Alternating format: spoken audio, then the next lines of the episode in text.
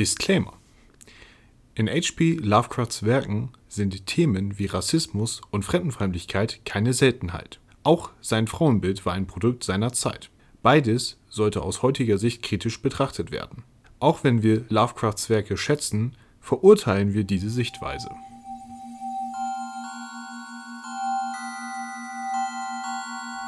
Die Miskatonic Universität. Wir lesen Lovecraft. Heute erwarten uns schwabbelnde Lippen, die nachts im Nebelgewölk vom Monde herabgestiegen sind. denn wir begeben uns zu dem Verderben, das über Sarnath kam. Und damit hallo zum Wir lesen Lovecraft Podcast. Hey, hey, willkommen in Arkham. Schön, dass ihr wieder dabei seid zu unserer verflixten 13. Folge. Dann klopfen wir mal auf Holz, ohne jetzt auf Holz zu klopfen. Ich klopfe auf Spanplatte. Okay.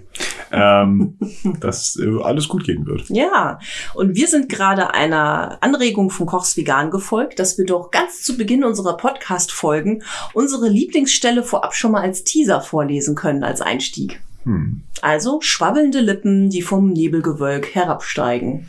Im Nebelgewölk vom Monde herabsteigen. Ah, sehr schön. Was es damit auf sich hat, könnt ihr erfahren, wenn ihr weiterhört. Ja. Ja.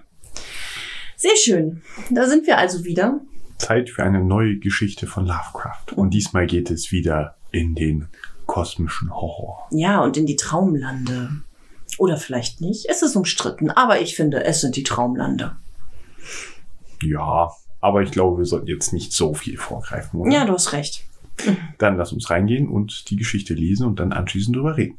Hm, also wäre ich jetzt ein pflegelhafter Schüler, würde ich ja jetzt einfach mit dir reingehen. Aber als ähm, oberlehrerhafte Schülerin sage ich natürlich, aber Jens, ich habe doch Hausaufgaben aufgehabt. Stimmt, und ich muss ja noch was richtigstellen. Hm, oh, du hast eine Richtigstellung. Ja.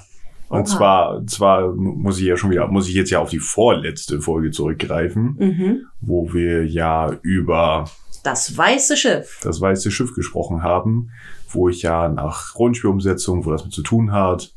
Und äh, ja, da ist mir der Fauxpas unterlaufen. Das ist natürlich das äh, Abenteuer Horror im Orient Express, wo die Traumlandgeschichte drin ko- vorkommt, wo die Orte genannt werden, dass es das natürlich auch in Deutsch gibt und ich irgendwie mich sehr doof angestellt habe und das tatsächlich irgendwie erfolgreich drumherum gesucht habe, aber nicht das gefunden habe. Mhm. Also ja, dieses Abenteuer ist in Deutsch zur Verfügung. Ich glaube, das englische Original Horror in the Orient Express ist ja bei Chaosium erschienen. Hm? Und Pegasus hat es dann ins Deutsche übersetzt, ne? Ja. Ja.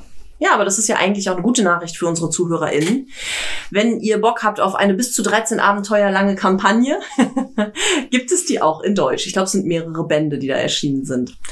Ja, ähm, gut, ich hatte Hausaufgaben von dir auf. Und zwar ähm, haben wir ja beim letzten Mal auch über Clark Ashton Smith gesprochen, Ja. der ja auch ein Freund von Lovecraft war. Hm? Und ähm, du hast mich dann gefragt, was denn so Clark Ashton Smiths bedeutendste Werke sind, wofür man ihn vielleicht kennen könnte, wer der so war, der Dude. Ja. Und ich kann dir sagen, ähm, wir könnten mindestens eine Sonderfolge über ihn machen, wenn nicht sogar, wenn wir mit Lovecraft durch sind, unseren Podcast mit Clark Ashton Smith fortführen. Denn er ist neben Lovecraft und Robert E. Howard, ähm, die drei werden häufig als die drei Musketiere der Pulp-Magazine genannt. Denn er hat ähm, über 100 Kurzgeschichten in den Weird Tales zum Beispiel ähm, veröffentlicht und hat äh, vor allem Fantastik, Science Fiction und Horror bedient. Hm? Du merkst eine ganz klar, dass Lovecraft eines seiner großen Vorbilder war. Und ähm, es gibt jetzt nicht so das eine Werk, das so in dem Mainstream total groß geworden ist, für das man ihn kennt oder so. Also es ist jetzt nicht so wie vielleicht bei Stephen King, Friedhof der Kuscheltiere oder S, wo man sagt, oh ja, das sagt ganz vielen Leuten was. Hm? Ähm, es sind ganz viele kurze Geschichten und der Pulp ist bei ihm tatsächlich auch wirklich ähm, sehr gut erkennbar. Äh, allein in den Titeln. Ich habe die Geschichten noch nicht gelesen, aber die Titel sind teilweise schon so, wo ich denke, what? Das muss ich mal lesen. Also da hast du sowas wie Mord in der vierten Dimension. Damn, damn, damn. Oder Der Planet der Toten. Die Zauberin von Sylaer. Oder Der Herr der Krabben. also es klingt weird. Dazwischen sind auch Sachen, die total abgespaced klingen und es klingt nach sehr viel eigenem Wordbuilding. Also er hat da super viele Fremdbegriffe, eigene Kreaturen, eigene Orte und es scheint halt viel auf anderen Planeten, in anderen Dimensionen stattzufinden, aber auch in Grüften und Gräbern, viel mit Toten, mit Nekromanten. Mhm. Ähm, eine sehr große Palette und wirklich viele Geschichten. Mhm. So dass man halt tatsächlich echt sagen könnte, hey, wenn wir mit Lovecraft fertig sind und immer noch Bock haben, könnten wir mit Clark Ashton Smith problemlos weitermachen. Okay, interessant. ja. Und ich hatte ja sogar noch eine Hausaufgabe von dir. Ja.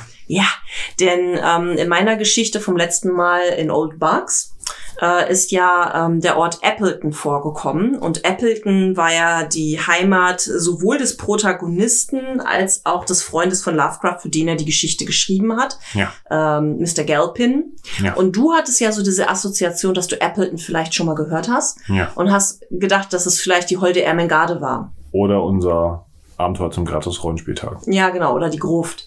Äh, nein, Appleton ist tatsächlich einfach nur der Heimatort von Alfred Galpin. Äh, bei Holden Ermengarde ist es zum Beispiel Hockton in Vermont und nicht Appleton. Hm. Ja, also war eine kleine synaptische Fehlzündung bei dir. Okay. Ja, also keine weiteren Bezüge von Appleton in weiteren Lovecraft-Werken. Ja, so viel zu meinen Hausaufgaben.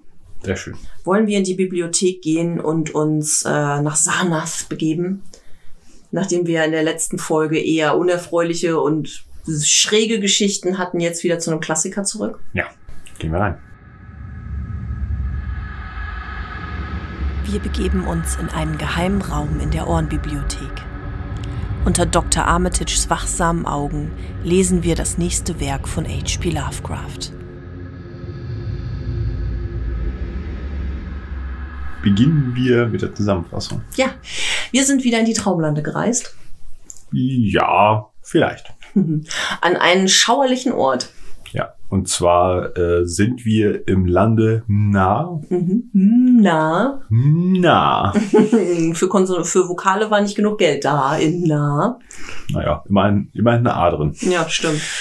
Genau, und ähm, die Geschichte wird uns 10.000 Jahre nachdem sie passiert ist erzählt. Mhm. Also eine, ein sehr weiter Rückgriff. Mhm. Denn in dieser Zeit äh, erhob sich an einem großen See die mächtige Stadt Sarnath.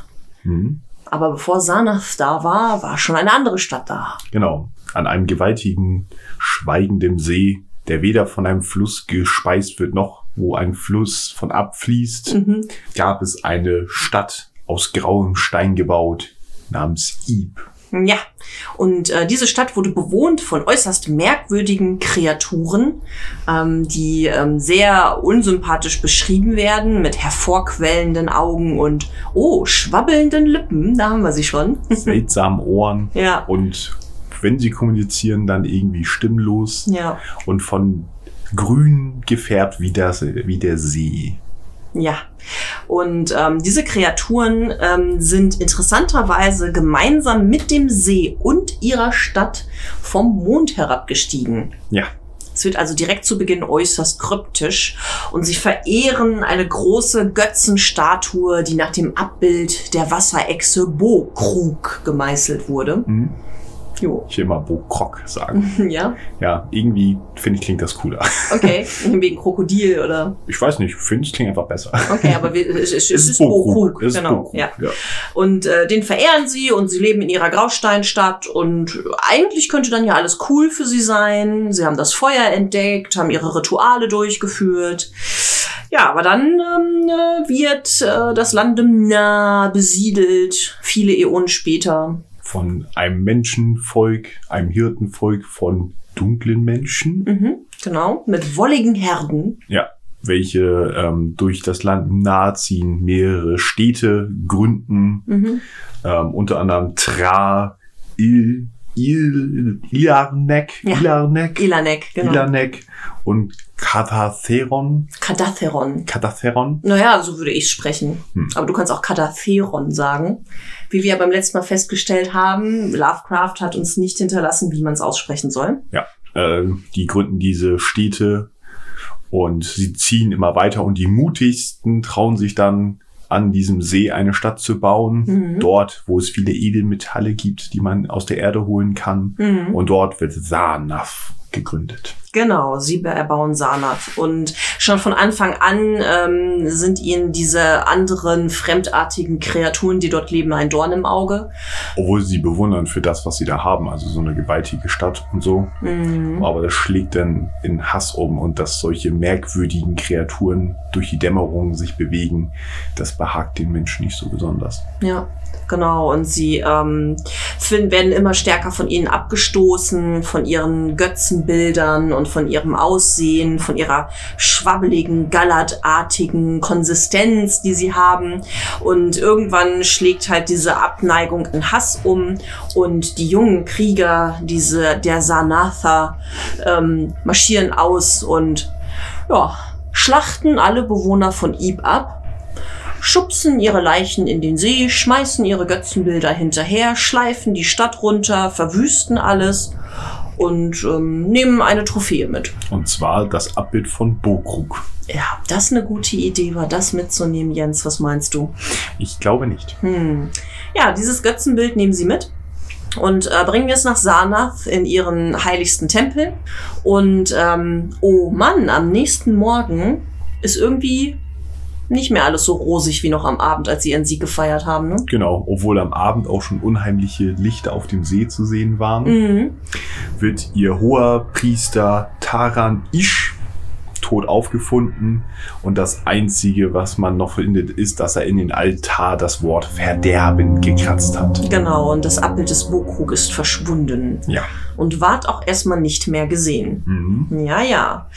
Ähm, und dann nach dieser Stelle macht äh, Lovecraft dann einen Zeitschnitt. Viel Zeit vergeht, Sarnath blüht auf, Handelsstraßen und Karawanen werden gegründet, es entsteht ein reger Austausch und ähm, Sarnath gedeiht prächtig und nur noch alte Priester und Weiber erinnern sich daran, dass es da ja irgendwie Taran Ish gab, der Verderben in den Altar geritzt hatte. Ja. Alle anderen vergessen das und leben fröhlich vor sich hin und Sarnath wird immer größer und immer prächtiger. Genau. Ähm, die Stadt ist von einer gewaltigen Mauer umgeben, Mhm. viele hundert Ellen hoch. Ich weiß gar nicht mehr, wie viele Ellen. Oh, da können wir nachher noch drauf kommen. Ich habe nämlich eine Umrechnung, damit man das für unsere ZuhörerInnen in eine verständliche Dimensionen bringen kann. Hm, 50 mal 50 Straßen, die sich kreuzen. Ja, mit jeder Menge Tore aus Bronze. Also es kommt eine sehr lange Beschreibung, äh, wie prächtig Sarnath ist und ähm, dass es hohe Türme gibt, prachtvolle Paläste, edle Straßen, die auch mit äh, Edelstein ausgepflastert sind. Und ähm, was glaube ich auch ganz interessant ist, dass die Könige von Sarnath ausziehen und die umliegenden Länder erobern, also ihr Gebiet ausdehnen Hm, so dass halt zur Stadt Sarnath bald auch die ganzen umliegenden Länder gehören hm, und die Paläste der Könige natürlich auch die prachtvollsten sind. ja, Ja, ja. gewaltige goldene Löwen. Ein Thron komplett geschnitzt aus einem Stück Elfenbein. Ja, von dem niemand weiß, wie ein solch gewaltiges Stück mal beschafft worden sein könnte. Hm. 17 gewaltige Tempeltürmer, Mhm. in dem die Götter von Sarnath verehrt werden. Ja, Unter anderem äh, Zokala, Lobon und Tamasch. Mhm. Und ähm, es gibt prachtvolle Gärten, die kunstvoll angelegt sind und die Priester in ihren Tempeln haben auch große Abbilder von Sonne, Mond, Sternen, Planeten, machen Rituale. Und ähm, ja, dann äh, sagt Lovecraft, dass jedes Jahr äh, zu einem bestimmten Tag der Sieg, äh, der, der Sieg äh, über Ib gefeiert wird. Die Zerstörung von Ib wird mit einem großen Fest gefeiert. Hm. Und Bokrok wird verflucht. Krug. Bokrug. Du versuchst es zu etablieren, aber nein. Ich habe gegen, gegen Teil von Lovecraft unterschrieben, ist okay so. Ja, so, so, so. Du kannst ja ein Gebäck erfinden, das Bo Croc ist. Ähm, um noch bei der Stadtbeschreibung was hinzuzufügen, äh, jede, jeder Garten hat äh, so, ein, so ein praktisch so einen kleinen Teich oder so eine Wasserschale mit Wasser drin. Und äh, die Gärten, die dort in dieser Stadt sind, werden im Sommer gekühlt und im Winter beheizt. Also tatsächlich, um auch nochmal diesen technischen Fortschritt, den die dort machen, Mhm. nochmal hervorzuheben. Genau, es herrscht ewiger Frühling in den Gärten, was natürlich echt angenehm ist. Ähm, ja, es gibt ja nicht nur, es gibt nicht nur kleine Wasserschalen, sondern es gibt Teiche und Bäche, die sich ineinander ergießen und der, die ganzen Gärten steigen in geordneten Terrassen auf. Mhm. Ähm, genau, und dann findet halt jedes Jahr dieses Fest statt mit Tanz und Fröhlichkeit, Wein und Gesang und äh, großen Ehren den äh, toten Kriegern, die damals Ib zerstört haben und gleichzeitig äh, wird von sowohl dem König als auch von den Priestern ähm, wird Bokrug geschmäht, also man macht sich lustig drüber, man macht sich auch lustig über die äh, besiegten Iper, die man damals in den See geworfen hat. Hm? Ja, und ähm, irgendwie äh, am Anfang wird dann erzählt, zuerst fanden die Hohepriester das irgendwie nicht so cool, weil sie haben sich noch dran erinnert, ja, das Götzenbild ist ja verschwunden und Taran Ish und Verderben und hm, ist das wirklich so eine gute Idee?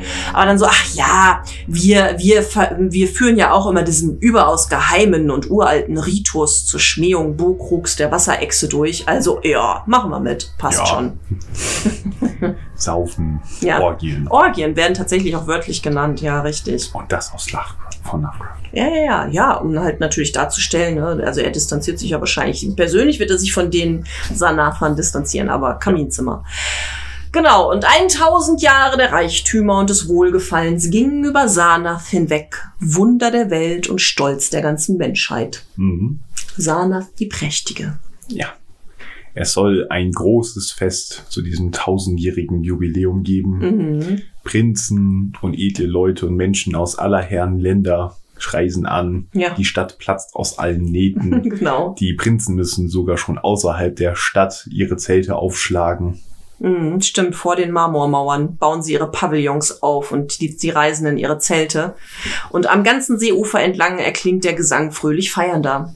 Mhm. Mhm, Das wird eine große Sause gefeiert. Der König Nargis Hey, der zu dieser Zeit regiert, äh, ist in seinem großen Palast und hält dort auch prachtvolles Bankett ab. Es wird genau beschrieben, was es alles für Köstlichkeiten gibt. Auf jeden Gaumen abgestimmt. Ja, und im Zentrum der Köstlichkeiten, quasi der Höhepunkt des Festes, ist es, wenn dann große Fische aus dem See ähm, dargeboten werden auf äh, goldenen Servierplatten mit Rubinen und Edelsteinen besetzt. Mhm. Aber auch die Priester in ihren Tempeln feiern ordentlich. Alle haben sie Spaß. Mhm. Bis dann, äh, ja, so wo nachts ähm, plötzlich es nicht mehr so gut ist. Genau. Der hohe Priester Knai Ka Mhm, Gnaika, ja. mhm, äh, bemerkt es tatsächlich als erstes. Mhm, wahrscheinlich steht er irgendwo oben auf seinem Turm und guckt so auf den See hinab. Genau. Äh, denn Schatten kommen vom Dreiviertelmond hinab in den See. Ja, und grüne Nebelschwaden steigen aus dem See hinab, um den Mond wieder zu berühren. Also es scheint so ein, ich stelle mir das wie so, ein- so ein Aufzug vor, rauf und runter, vom Mond zum See und wieder zurück. Und Dunstschleier hüllen das vom Schicksal ereilte Samath ein. Auch seltsame Lichter sind wieder über dem See zu sehen. Ja. Und der See beginnt anzuschwellen. Genau, die Wasser steigen immer höher. Und äh, so alle, die das sehen, gerade auch so die Prinzen und Reisenden, die so vor den Stadtmauern sind, die da freie Sicht drauf haben, die erfüllt dann eine Furcht und sie fangen an, ihre Zelte abzubrechen, im wahrsten Sinne des Wortes. Ja, und sehen, se- sehen zu, dass sie Land gewinnen. Ja. Doch dann, kurz vor der Mitternachtsstunde, wann auch sonst, springen plötzlich alle Tore Sanaths auf einmal auf und eine in Raserei verfallene, die Ebene schwärzende Menschenmasse ergießt sich äh, in die Ebene und sie sind voller Panik und Angst. Der Wahnsinn steht in ihre Gesichter geschrieben und sie ähm, erfüllen alle Stadtbewohner mit großer Furcht. Panik bricht aus. Mhm. Äh, Im Thronsaal taucht eine Horde der ehemaligen Bewohner von Ib auf. Es wird nicht gesagt. Also steht nicht explizit, dass es die Bewohner von Ib sind. Nur, dass äh, anstelle von Nagus Hay und seinem Gefolge jetzt son eine Horde unbeschreiblicher grüner, stimmloser Kreaturen, ja, sind natürlich genauso beschrieben wie die Iber. ja, also ja. Tauchen dort auf, äh, nehmen auch das große goldene Tablett und tragen es durch den Raum. Mhm. Und aber auf dem Tablett sind keine Fische mehr, sondern Feuer. Mhm. Das brennt. Wundersame Flammen. Und ja, alle anwesenden Prinzen und Reisenden fliehen aus der dem Untergang geweihten Stadt Sarnath. Und ähm, ja, dann wird nicht weiter beschrieben, was passiert, sondern es das heißt nur noch, dass durch das ganze Land und nah und die ganzen Nachbarländer diese Kunde getragen wird vom Untergang Sarnaths. Und ähm, keine Karawane, kein Reisender sucht diesen Ort mehr auf. Er gilt jetzt so als verflucht. Mhm.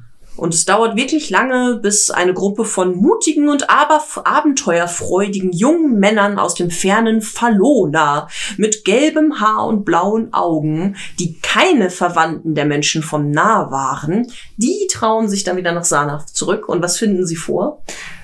Sie finden im Schilf, glaube ich sogar, mhm. äh, das Abbild von Bokrug, der Wasserechse. Aber ansonsten eigentlich nichts mehr. Sarnath ja. ist verschwunden. Die Stadt ja. ist komplett weg. Der See ist weg. Es gibt nur noch so ein Marschland, Schilfland, Matsch und die Wasserechse, die darüber hinwegstapft. Ja, das Abbild, die wird nach Ilanek gebracht. Bokrug wird angebietet aufgrund dessen, dass man Angst vor ihm hat, auf dass die Städte nicht untergehen mögen. Das steht da auch nicht. Das ja, ist deine Interpretation. Das stimmt wohl. Ja. Ähm, auf jeden Fall wird Bokrug verehrt im ja. Lande nah. Genau, seither unter dem Dreiviertelmond. Ja. ja. Und damit, dass jetzt dieses Abbild verehrt wird, endet die Geschichte. Mhm. Tja, Sanath. So ein Ärger aber auch. ist nicht gut gelaufen für dich. Ja, sie hatten tausend gute Jahre. ja, stimmt kann auch nicht jede Stadt von sich behaupten. Rom hat nicht so lange gehalten. so, so. Okay. Ja, ähm, ich würde sagen, so viel zur Zusammenfassung. Ja. Gehen wir doch ins Kaminzimmer und äh, da ist es schön ja, kühl. Haha. Gehen wir doch an unser warmes, muckeliges Kaminfeuer im Kaminzimmer und trinken ein bisschen kühlen Eistee. Hm? Ja. Wir begeben uns in unser gemütliches Kaminzimmer. Nach dieser kräftezehrenden und vielleicht auch verstörenden Reise durch ein weiteres Werk von H.P. Lovecraft tauschen wir unsere Eindrücke bei einer Tasse Tee aus. Ah, Jens, my dear, schenk mir doch bitte ein Gläschen Eistee ein. Wow, das war aber turbulent. Danke. Aber alles funktioniert. Ja, solange keine grünen Nebelschwaden aus den Tiefen meines Eistees aufsteigen. Gut, dass er rot ist. rot. Gefärbt vom Blut der Kreaturen von Ib. Ich glaube nicht, dass das rot ist. so, so. Meinst du, die haben grünes Blut? Ja. Aha. Was hältst du von der Geschichte? Das Verderben, das über Sarnath kam. Erstmal bin ich grundsätzlich froh, dass es wieder eher was klassisches Lovecraft-mäßiges ist. Ja. Und nicht wieder so ein Debakel wie, The Street. Ja, ich glaube, die, die letzte Folge hat Jens ein wenig traumatisiert. Ja. Was mir aufgefallen ist, es gibt diesmal tatsächlich keinen Protagonisten, der sich irgendwie vorstellt oder irgendwie eine Meinung hat. Ich meine, ja, es gibt irgendwie schon so eine Art Erzähler, mhm. aber wir erfahren ja wirklich nichts, sondern es geht ja einfach los, ja. wie als wenn uns das jemand erzählen würde. Aber es ist nicht wieder nicht so wie sonst der überschlaue Typ XY, ja, genau. der uns erzählt, was passiert ist oder ne, bildet eure eigene Meinung darüber, sondern hier kommt ein Gänsefüßchen Tatsachenbericht. ja, oder, oder vielleicht eher so eine, ähm, eine Überlieferung, die uns erzählt wird, weil ähm, es fängt ja auch ganz viel an. Es steht geschrieben, es wird erzählt, es wird berichtet. Also es ist ja wirklich wie so eine Art mündliche Überlieferung, die von Generation zu Generation weitergegeben wurde und in verschiedenen Quellen auftaucht. Ich finde, es hat in dieser Hinsicht so ein bisschen was Biblisches. Ja, auf jeden Fall. Nicht nur in dieser Hinsicht, auch in einigen anderen Sachen, finde ich. Ähm, ich finde auch, wir haben jetzt hier, man merkt, ne, er hat in Polaris, hat er ja angefangen mit der Stadt Olatoe und so diesem ersten, ich erschaffe eine andere Dimension und ein anderes Land, hm. was er ja dann im Weißen Schiff weiter ausgebaut hat. Ja. Und ich finde, hier haben wir noch ein noch stärkeres Worldbuilding. Ne, er hat hier verschiedene Völker, er hat verschiedene Länder, Länder und Königreiche. Er zieht es über wirklich so einen Zeitraum von Tausenden von Jahren, in denen das alles stattfindet. Er versucht es hier wirklich so eine diepe Lore aufzubauen, ja auch mit den Quellen, die er benennt. Mhm. Zum Beispiel eingeschrieben steht auf den Ziegelzylindern von Kadatheron. Mhm. Also so auch so dieses nicht nur, also schon in der Zeit, bevor es Pergament und Papier gab, noch schon in den uralten Zylindern aus Ziegel gibt es Geschichten über Sana. Hm. Also er versucht es hier sehr stark zu legitimieren, finde ich. Ja, ansonsten finde ich, hat es auch wieder so eine moralische Komponente. Mhm. So eine gewisse Faszination, auf die von ihm folgt, schwingt rüber in Hass wie das Volk beginnt, sie zu hassen. Sie sind unheimlich, laufen nachts durch die Gegend und so und wir fühlen uns nicht sicher.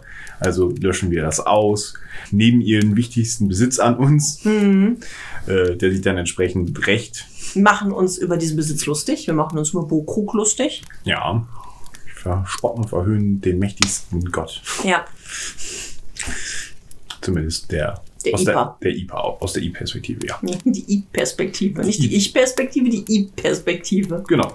Und dann wird das halt alles in den See geschmissen, um praktisch auch diese gesamte, ne, um das auszulöschen. Mhm. Da war niemals was. Ja, also, und, und die Moral kommt dann ja im Prinzip mit der genau, ne? biblischen Strafe, ne? Genau, ne, mit dem Überspülen, äh, das, ne, die Stadt wird überspült, zerstört. Ja. Und äh, ja, viele, ich vermute mal, viele Leute stecken. Ja, das wird ja alles nicht so genau gesagt, ne? Aber tatsächlich dann ja auch hat, haben ja auch die Menschen im Nah dann aus seinem Moralstück gelernt, denn sie nehmen das Götzenbild vom Bokrug, stellen sie in ihren wichtigsten Tempel und verehren es. Ja. Also scheinen sie die Lektion gelernt zu haben. Ich würde ja. sagen, der Gewinner der Geschichte, Bokrug. ich finde es auch, es äh, ist so das Motiv von einem Religionskrieg, den wir hier erleben. Ne? Also ähm, die Eroberung und Schmähung von dem Götzenbild und den Idolen. Dann ja auch bei dem großen Fest das Verzehren der Fische aus dem See, auch so als so ein Dominanzzeichen. Dann ähm, dieses ähm, sich darüber lustig machen, die Eroberung zu feiern. Mhm. Und das erinnert halt wirklich auch so an, an ähm, religiöse Kriege, aber auch so an, an ähm, Missionierung. Also mich hat es zum Beispiel dieses Schmähen von Bokrug ähm, und das Essen der Fische hat mich zum Beispiel erinnert, ich musste mal einmal, ja, was heißt lachen? Ich fand das sehr spannend. In Tibet gab es, vor, bevor der Buddhismus dort Einzug hielt, gab es äh, Naturreligionen hm. schamanistische Religion. Und ähm, als dann der Buddhismus äh, in Tibet äh, verbreitet wurde, hat man ähm, auch ganz gezielt versucht, ähm, eine Dominanz des Buddhismus über diese Naturreligion zu demonstrieren. Das ging zum Beispiel, äh, in einem Ort gab es einen Baum, der für diese Schamanen und für ihre Ausübung der Rituale besonders wichtig war. Mhm. Und ähm, der Legende nach ist dann ein buddhistischer Mönch dahin gegangen und hat gegen den Baum gepinkelt. Und der Baum ist eingegangen. Also er hat seine Macht äußerst plastisch demonstriert. Mhm. Und das erinnert mich hier halt so daran, so dieses, ähm, ne, wir schmeißen alle eure Sachen in den See, wir essen eure Fische und wir tanzen quasi auf euren Knochen. So wirklich so eine, so eine Übernahme und ein Auslöschen der alten Religion mhm. und ein Überstülpen der eigenen Religion. Ja, ist ja auch relativ stark so mit demselben Kontext.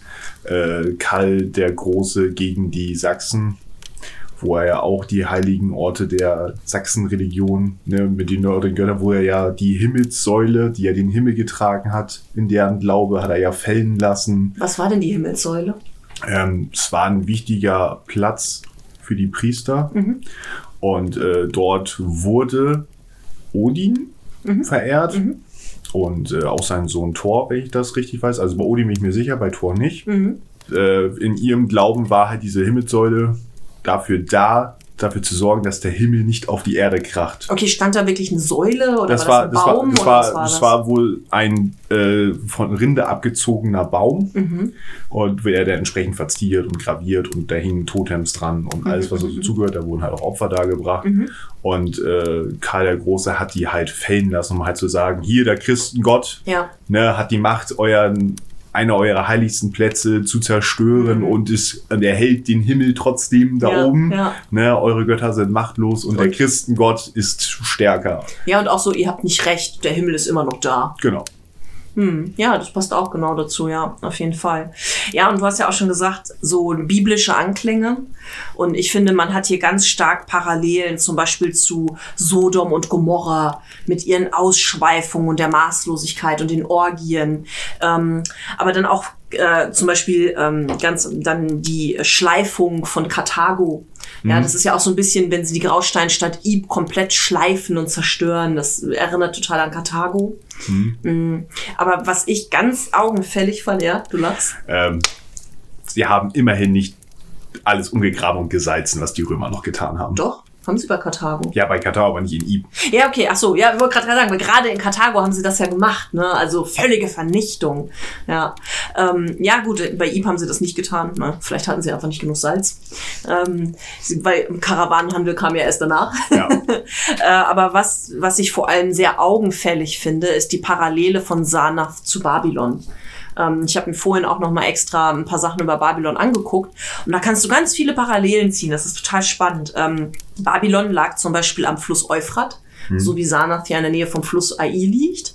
Und ähm, es heißt auch, dass Babylon so von circa 1770 bis 1670 vor Christus und von 600 bis 300 vor Christus die größte Stadt der Welt war.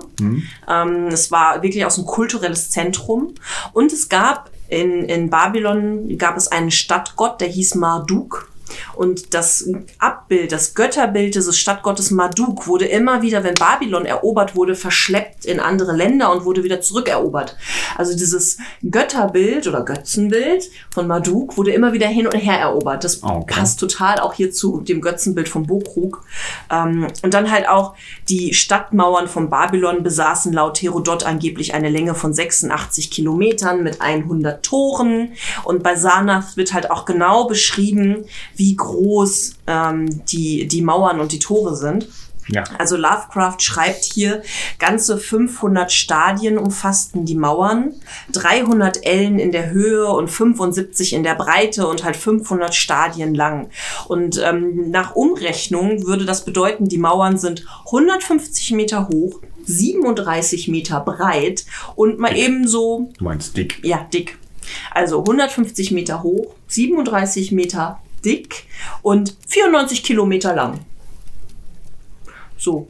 Okay, ich hätte nicht gedacht, dass es tatsächlich eine äh, Stadien, tatsächlich eine Läng Längeneinheit Mhm. ist. Doch, Stadien und Ellen sind ähm, Maßeinheiten. Also Ellen wusste ich. Ja, Stadien auch. Okay, Mhm. das wusste ich. Und äh, im Text steht ja auch bei Lovecraft, dass äh, Sanath 50 Millionen Einwohner umfasst, was natürlich völlig überdimensioniert ist. Aber man hat auch bei Babylon geht man davon aus, dass sie bis zu 200.000 Einwohner hatte.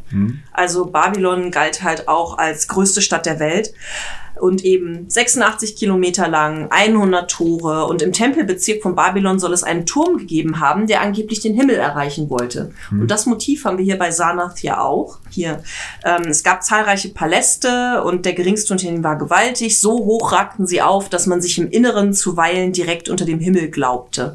Also da haben wir auch wieder dieses Motiv zu versuchen, den Himmel zu erreichen. Und äh, außerdem gab es ja auch in Babylon die hängenden Gärten der Legende nach. Wurde nie belegt. Es gab verschiedene Versuche, sie zu ähm, positionieren in den äh, Ruinen. Aber ähm, die Legende hat sich hartnäckig gehalten. Und hier haben wir ja auch diese prachtvollen Gärten von Zo Zokar, die hier beschrieben sind. Also ich finde, du hast unfassbar viele Parallelen zu Babylon. Also drängt sich der Gedanke auf, dass das ein Vorbild für Lovecraft war hier bei der Geschichte. Kann ja durchaus sein. Ja, genau. Nur Nebukadnezar ist nicht hier. Aber wir haben ja genug andere Könige von Sanath. Interessant. Zu Sanath selber, dem Namen. Mhm. Es ist ja tatsächlich so, es gibt ja auch ein echtes Sanath. Oh mein Gott, wirklich? Ja, Oh mein Gott. in Indien. Ja, okay. Mhm. Äh, das soll der erste Ort gewesen sein, an dem Buddha seine Lehre verbreitet hat. Mhm. Lovecraft selber hat behauptet, das wusste er nicht. Hat er das geschrieben, als er gefragt, gefragt wurde? Genau, er wurde irgendwann mal darauf angesprochen, weil schon, dass es gibt Sanath und das ist gar nicht mal so unbekannt. Vielleicht nicht in Amerika, aber äh, so Indien, Asien, überall, wo Buddhismus wichtig ist, die Leute wissen, dass es Sanath gibt. Und er hat gesagt, nee, das habe ich selber ausgedacht, bevor er das gehört hat. Okay. Interessant. Mag ja stimmen. Manchmal passiert das ja halt wirklich beim Schreiben, dass du dir was total Konkretes ausdenkst und das dann ein Jahr später irgendwo anders liest und dich total ärgerst. Ja. Ähm, ich habe mich beim Lesen, ähm, habe ich mir ein paar Fragen gestellt. Einmal habe ich mich gefragt, so in dieser Beschreibung zur Mitternachtsstunde bei dieser 1000-Jahresfeier. Ja. Okay, es kommt ein Nebel vom Mond runter auf den See und es steigt Nebel auf und Lichter und äh, Sanath wird in Dunstschleier gehüllt. Aber dann wird das so unkonkret, finde ich. Also was passiert da genau? Was ist tatsächlich die konkrete Bedrohung? Was versetzt die Menschen so in Angst und Schrecken? Ähm, da, da steht, sämtliche Bronzetore springen auf und heraus ergoss sich eine in Raserei verfallene Menschenmasse. Auf den Gesichtern dieser Menge stand Wahnsinn geschrieben. Sind das jetzt Leute, die irgendwas Schreckliches gesehen haben und Angst haben? Sind das Bewohner von Sanath? Oder was sind das für Leute? Wo kommt diese Menschenmenge her? Und was ist die Bedrohung? Das Einzige, was ich mir vor, also ich weiß nicht, warum die so, so diese Reaktion zeigen, aber die einzig konkrete Bedrohung, die ja denn da tatsächlich, okay, es ist neblig und komische Lichter, alles klar. Und halt, dass das Wasser im See steigt und ja auch Ja. dieser ähm, Stein, Ja, der, dieser Pegelstein, den Genau, der Felsen Akurion, genau, welcher ja sonst immer hoch aufragt über das Wasser, ist nur noch die Spitze zu sehen oder das beinahe überschwemmt, ja. oder beinahe überschwemmt.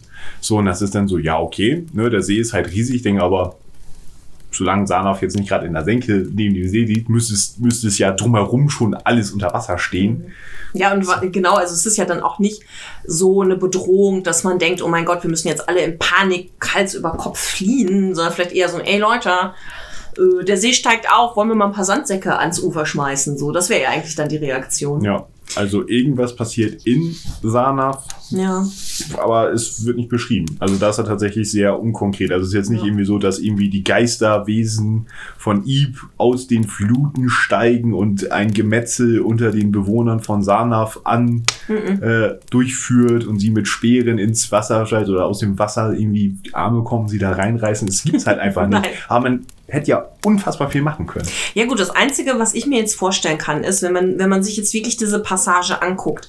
Ähm, es wird ja beschrieben, dass diese Menschenmasse, das auf ihren Gesichtern ist Wahnsinn geschrieben, geboren aus unerträglichem Grauen. Und ihre Zungen führen grausige Reden, so dass man ihnen nicht zuhören kann. Also diese Menschenmasse scheint nicht die Bedrohung zu sein, sondern diese Menschenmasse scheint ja selber völlig in Panik zu sein. Ja. Und ähm, hier steht, Menschen, deren Augen wild waren vor Angst, kreischten laut auf bei dem Anblick, der sich in der Banketthalle bot. Und in dieser Banketthalle haben wir ja wirklich das einzig wirklich übernatürlich Bedrohliche, nämlich dass der König und alle anderen Leute weg sind und an ihrer Stelle diese grausigen Kreaturen da tanzen. So, jetzt kann man natürlich vielleicht theoretisieren oder konstruieren, dass diese Leute, die da panisch wegrennen, vielleicht mitbekommen haben, wie der König und seine Leute die Fische essen und sich dann vielleicht in diese Kreaturen verwandeln. Oder vielleicht verwandeln sich die Fische in die Kreaturen und fressen den König. Keine Ahnung. Also irgendwas muss da in der Halle passiert sein, was schlimm war Ja, aber und eine Massenhysterie ausgelöst hat. das muss es ja auch erstmal schaffen. Ne? Muss ja dann vom Tröpfchen ins Große. Ein paar Leute, Bedienstete sehen das, rennen nach unten und schreien, oh mein Gott! Ja, ja. Der König und der Hohepriester und alle und oh mein Gott, wie konnte nur? Und der eine zieht zum also und dann irgendwie so eine Massenhysterie, Ja, genau. aber auch das ist dann ja irgendwie, weiß ich nicht. Wir scheinen hier die erste Massenhysterie in der Geschichte quasi dokumentiert zu bekommen. Aber das habe ich mich halt wirklich gefragt. Was ist jetzt hier das konkret tatsächliche Ereignis und was ist die konkrete Bedrohung? Und ähm, es ist ja auch genau genauso unklar, was mit Taran Ish passiert ist. Ne?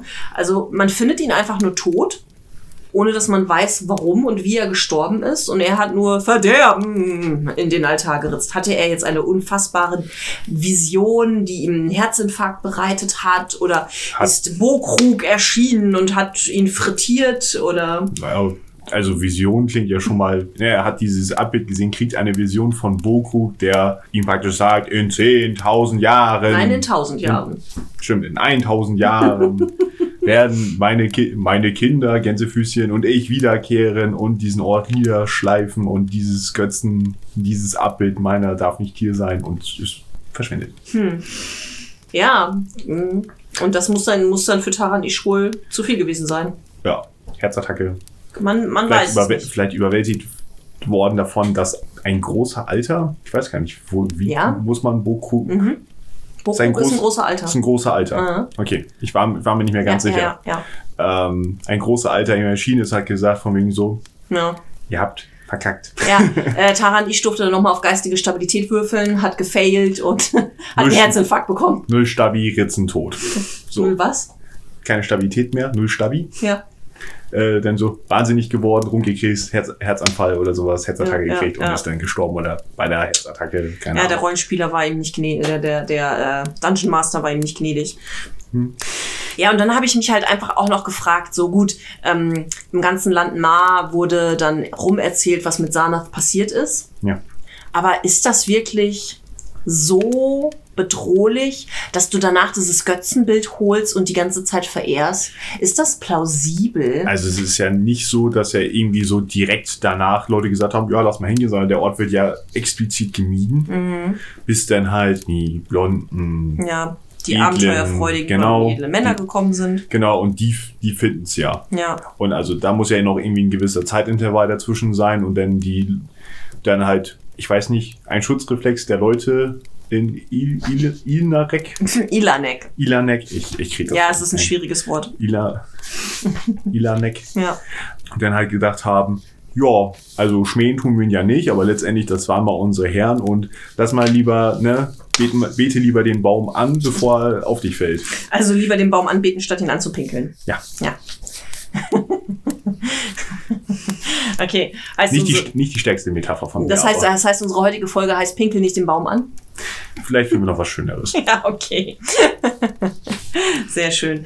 Ähm, soll ich mal auf die englische und die deutsche Übersetzung eingehen? Ja. wenn wir ja noch inhaltlich gerade sind. Also ähm, im Englischen fällt auch ganz stark auf, dass es halt wie eine Legende oder eine Bibelpassage aufgebaut wird, weil im ersten Absatz er wirklich diese Legitimation zieht. Ähm, da steht halt, it is told, it is written, and it is written, none can tell und ähm, halt auch diese, diese Quellen, die er nennt. It is written in the Papyrus of Ilanek. Es ist im Papyrus von Ilanek geschrieben und eben auch in den ähm, ähm, Brick Cylinders of Cadatheron, also die Ziegelzylinder. So diese Legitimierung ist im Englischen halt auch sehr deutlich. Und auch der Sprachstil wieder. Also das, was ich jetzt schon immer mal wieder genannt habe. Wir haben halt nicht mehr diese Alliteration in ihrer Masse, sondern wirklich dieses rhythmische Schreiben.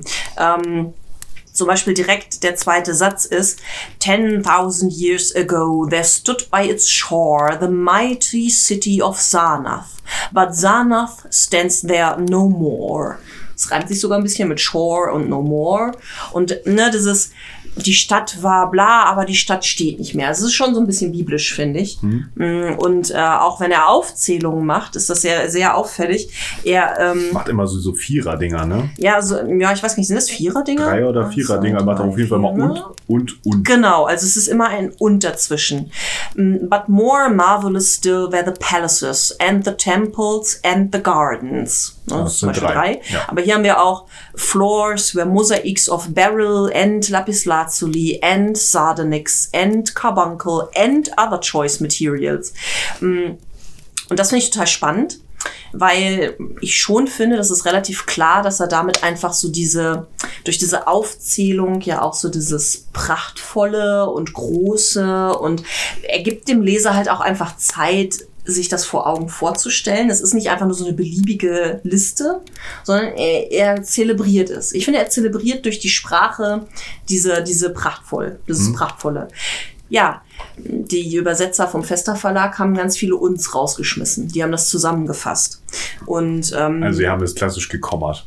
ja, genau, gekommert. Und sie haben auch Sachen einfach weggelassen. Also sie haben dann Sätze zusammengezogen und zusammengefasst und das kreide ich halt an. Also ich finde halt hier wieder die Übersetzung nicht gut gelungen. Ähm, Niklas und ich haben ja äh, auch eine Übersetzung aus dem Englischen angefertigt, damit ich ein Hörbuch herausmachen kann. Und das ist mir dann total stark aufgefallen. Ähm, einmal direkt am Anfang, äh, wenn von den grauen Monolithen, auf denen die Skulpturen stehen, die die IPA verehren. Ja. Äh, da steht halt im Englischen, for those sculptures were terrible with great antiquity. Ähm, denn diese Skulpturen waren schrecklich in ihrer unfassbaren, in ihrem unfassbaren Alter sozusagen. Das haben die komplett rausgestrichen. Das kommt bei denen nicht mehr vor. Die haben den nächsten Satz genommen und mit in diesen Satz reingepackt. Okay. Fand ich schade. Und sie haben äh, auch eine Sache komplett verändert im Prinzip, ähm, als die, dieses Mahl von König Nages Hay beschrieben wird. Das prachtvolle Essen. Da ähm, steht im Englischen Peacocks from the Isles of Nariel in the Middle Ocean, Young Goats from the distant hill of Implan. Also es wird ja so aufgezählt, was und woher es kommt. Ja. Das hat Fester verändert. Die Pfauen kommen jetzt von den Hügeln von Implan, wo eigentlich die jungen Ziegen herkamen. Die jungen Ziegen gibt es gar nicht mehr, die sind rausgeflogen. so, Warum? Was soll das? Also wieso greift ihr da in den Text ein und schmeißt Sachen raus? Weil es ist ja gerade dieses, was Lovecraft zeigen will, wie prachtvoll und wie viel äh, da aufgetischt wird. Warum muss man das dann zusammenstreichen und verändern? Äh, konnte ich überhaupt nicht verstehen. Ja, also das fand ich nicht gut. Mods. So. Rant Ende. Rand Ende. Rant Ende. Rant Ende. Genau, aber dafür halt bei Lovecraft halt auch wirklich schön, so dieses, wenn er über Sarnath schreibt, The wonder of the world and the pride of all mankind was Sarnath, the Magnificent. Sehr schön. Ja, er breitet es auch episch aus. Ja. Also die Beschreibung ist ja, nimmt viel Platz im Text Definitiv. ein, um zu verstehen, wie Sarnath ist und wie gewaltig und wie vielschichtig Ja. es ist. Architektur, Technologie, Kultur. Mhm. Kultur weiß ich gar nicht so richtig. Naja, er beschreibt die Feste und die Feierlichkeiten, aber er beschreibt sie nicht im Detail. Hm. Ja, schon eher wirklich so die Architektur, wie die Stadt ausgestattet ist, die ganzen Kostbarkeiten ähm, und halt immer wieder betonen, wie prächtig und prachtvoll und groß alles ist. Ja, schon, aber das kennen wir auch von Lovecraft, ne? Also das ist ja auch hier, wo er dann wieder Lord Dunsany nachmacht, äh, oder was heißt nachmacht, wo er ihm nacheifert Ja. das alles auszuschmücken. Und ich weiß ja auch nicht, wie es dir ging, aber bei mir sind da auch durchaus Bilder entstanden. Ne, Also das ähm, Worldbuilding und das Assoziieren hat schon gut funktioniert in der Geschichte. ja, schon relativ gut. Irgendwann wurde es mir, ja, ich hab's kapiert, diese Stadt ist groß und glorreich.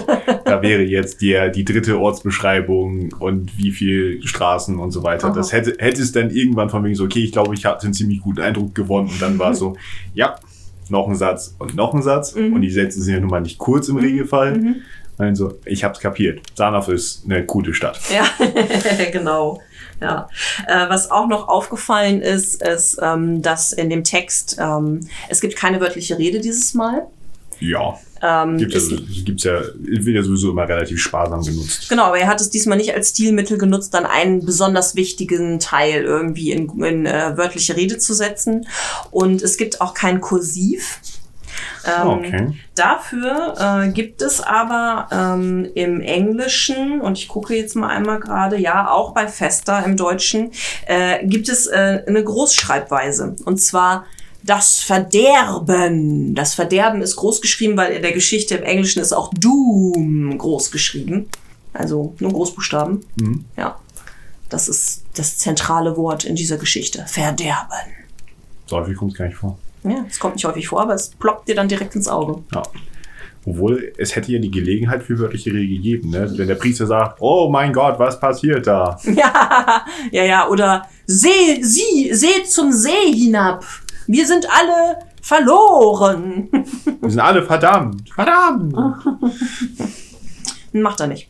Also tatsächlich nur das Doom herausheben und ansonsten kein Kursiv und keine wörtliche Rede. Aber wie du schon gesagt hast, viele, viele üppige, epische Beschreibungen und ein sehr kryptisches Verderben. Wir lernen, leg dich nicht mit Bokrug an. Ja, genau. Sehr schön. Okay. Ihr habt ja schon unsere Lieblingsformulierungen gehört, ganz am Anfang. Bei mir war es tatsächlich, weil das jetzt irgendwie auch so ein Stilmittel von Lovecraft zu werden scheint, die schwabbelnden Lippen. Wann immer wir von Fischwesen hören oder irgendwelchen hässlichen Kreaturen, haben sie schwabbelnde Lippen. Schwabbababbel. Schwabbababbel. Das finde ich sehr lustig. Das hatten wir ja auch schon bei Dagon, als er beschrieben hat, wie die Fresken an dem äh, Monolithen aussehen. Da waren ja auch Kreaturen mit schwabberbabbelnden Lippen. Wirst du es jetzt immer so ja, aussprechen? die schwabberbabbelnden Lippen sind meine Lieblingsformulierung. Und deine Lieblingsformulierung? War halt das nachts im Nebelgewölk vom Monde herabgestiegen. Fand ich ein schön gemaltes Bild. Mhm. Das war ganz am Anfang, glaube ich, ne, als beschrieben wurde, wie äh, die Grausteinstadt Ib und ihre Wesen herabgestiegen Genau. sind. Mhm. Ja. Auf jeden Fall, ich fand das auch ein sehr cooles Bild. Ähm, da musste ich total dran denken, ähm, dass ähm, wir das später noch wieder bekommen werden, so dieses, diese Art von Beschreibung.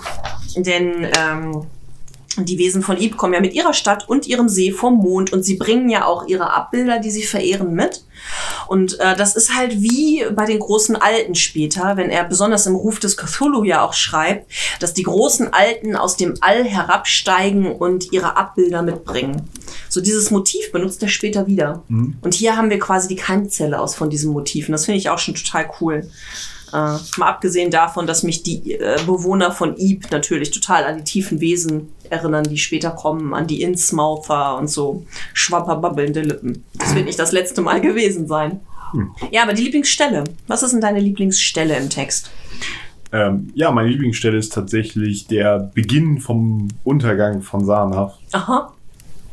Und es war der hohe Priester Knaka, der zuerst die Schatten sah, die vom Dreiviertelmond hinab in den See stiegen, sowie die verdammenswerten grünen Nebelschwaden, die den See entstiegen, um den Mond zu berühren und die Türme und die Kuppeln des vom Schicksal ereilten Sarnas in unheilvolle Dunstschleier zu hüllen. Äh, Jens, fällt dir auf, dass ich den Anfang und das Ende von diesem Satz markiert hatte und dass da ein Klebestreifen dran klebt? Weil es auch deine Lieblingsstelle ist? Du hast gerade meine Lieblingsstelle vorgelesen. Finde ich gut. Wir sind synchron. Ha. Ich habe auch schon auf dein Zell gespielt. Ich weiß, dass wir bei der Bewertung gleich sind. Was? Du gibst auch sieben gründunstige Grauschleier-Tentakel? Ja. Wow. Meine Fresse, was sind wir synchron? Manchmal ist es ein bisschen unheimlich. Ja, schwabbababbel dich. Nein. Ganz harte Linie. Oh, okay.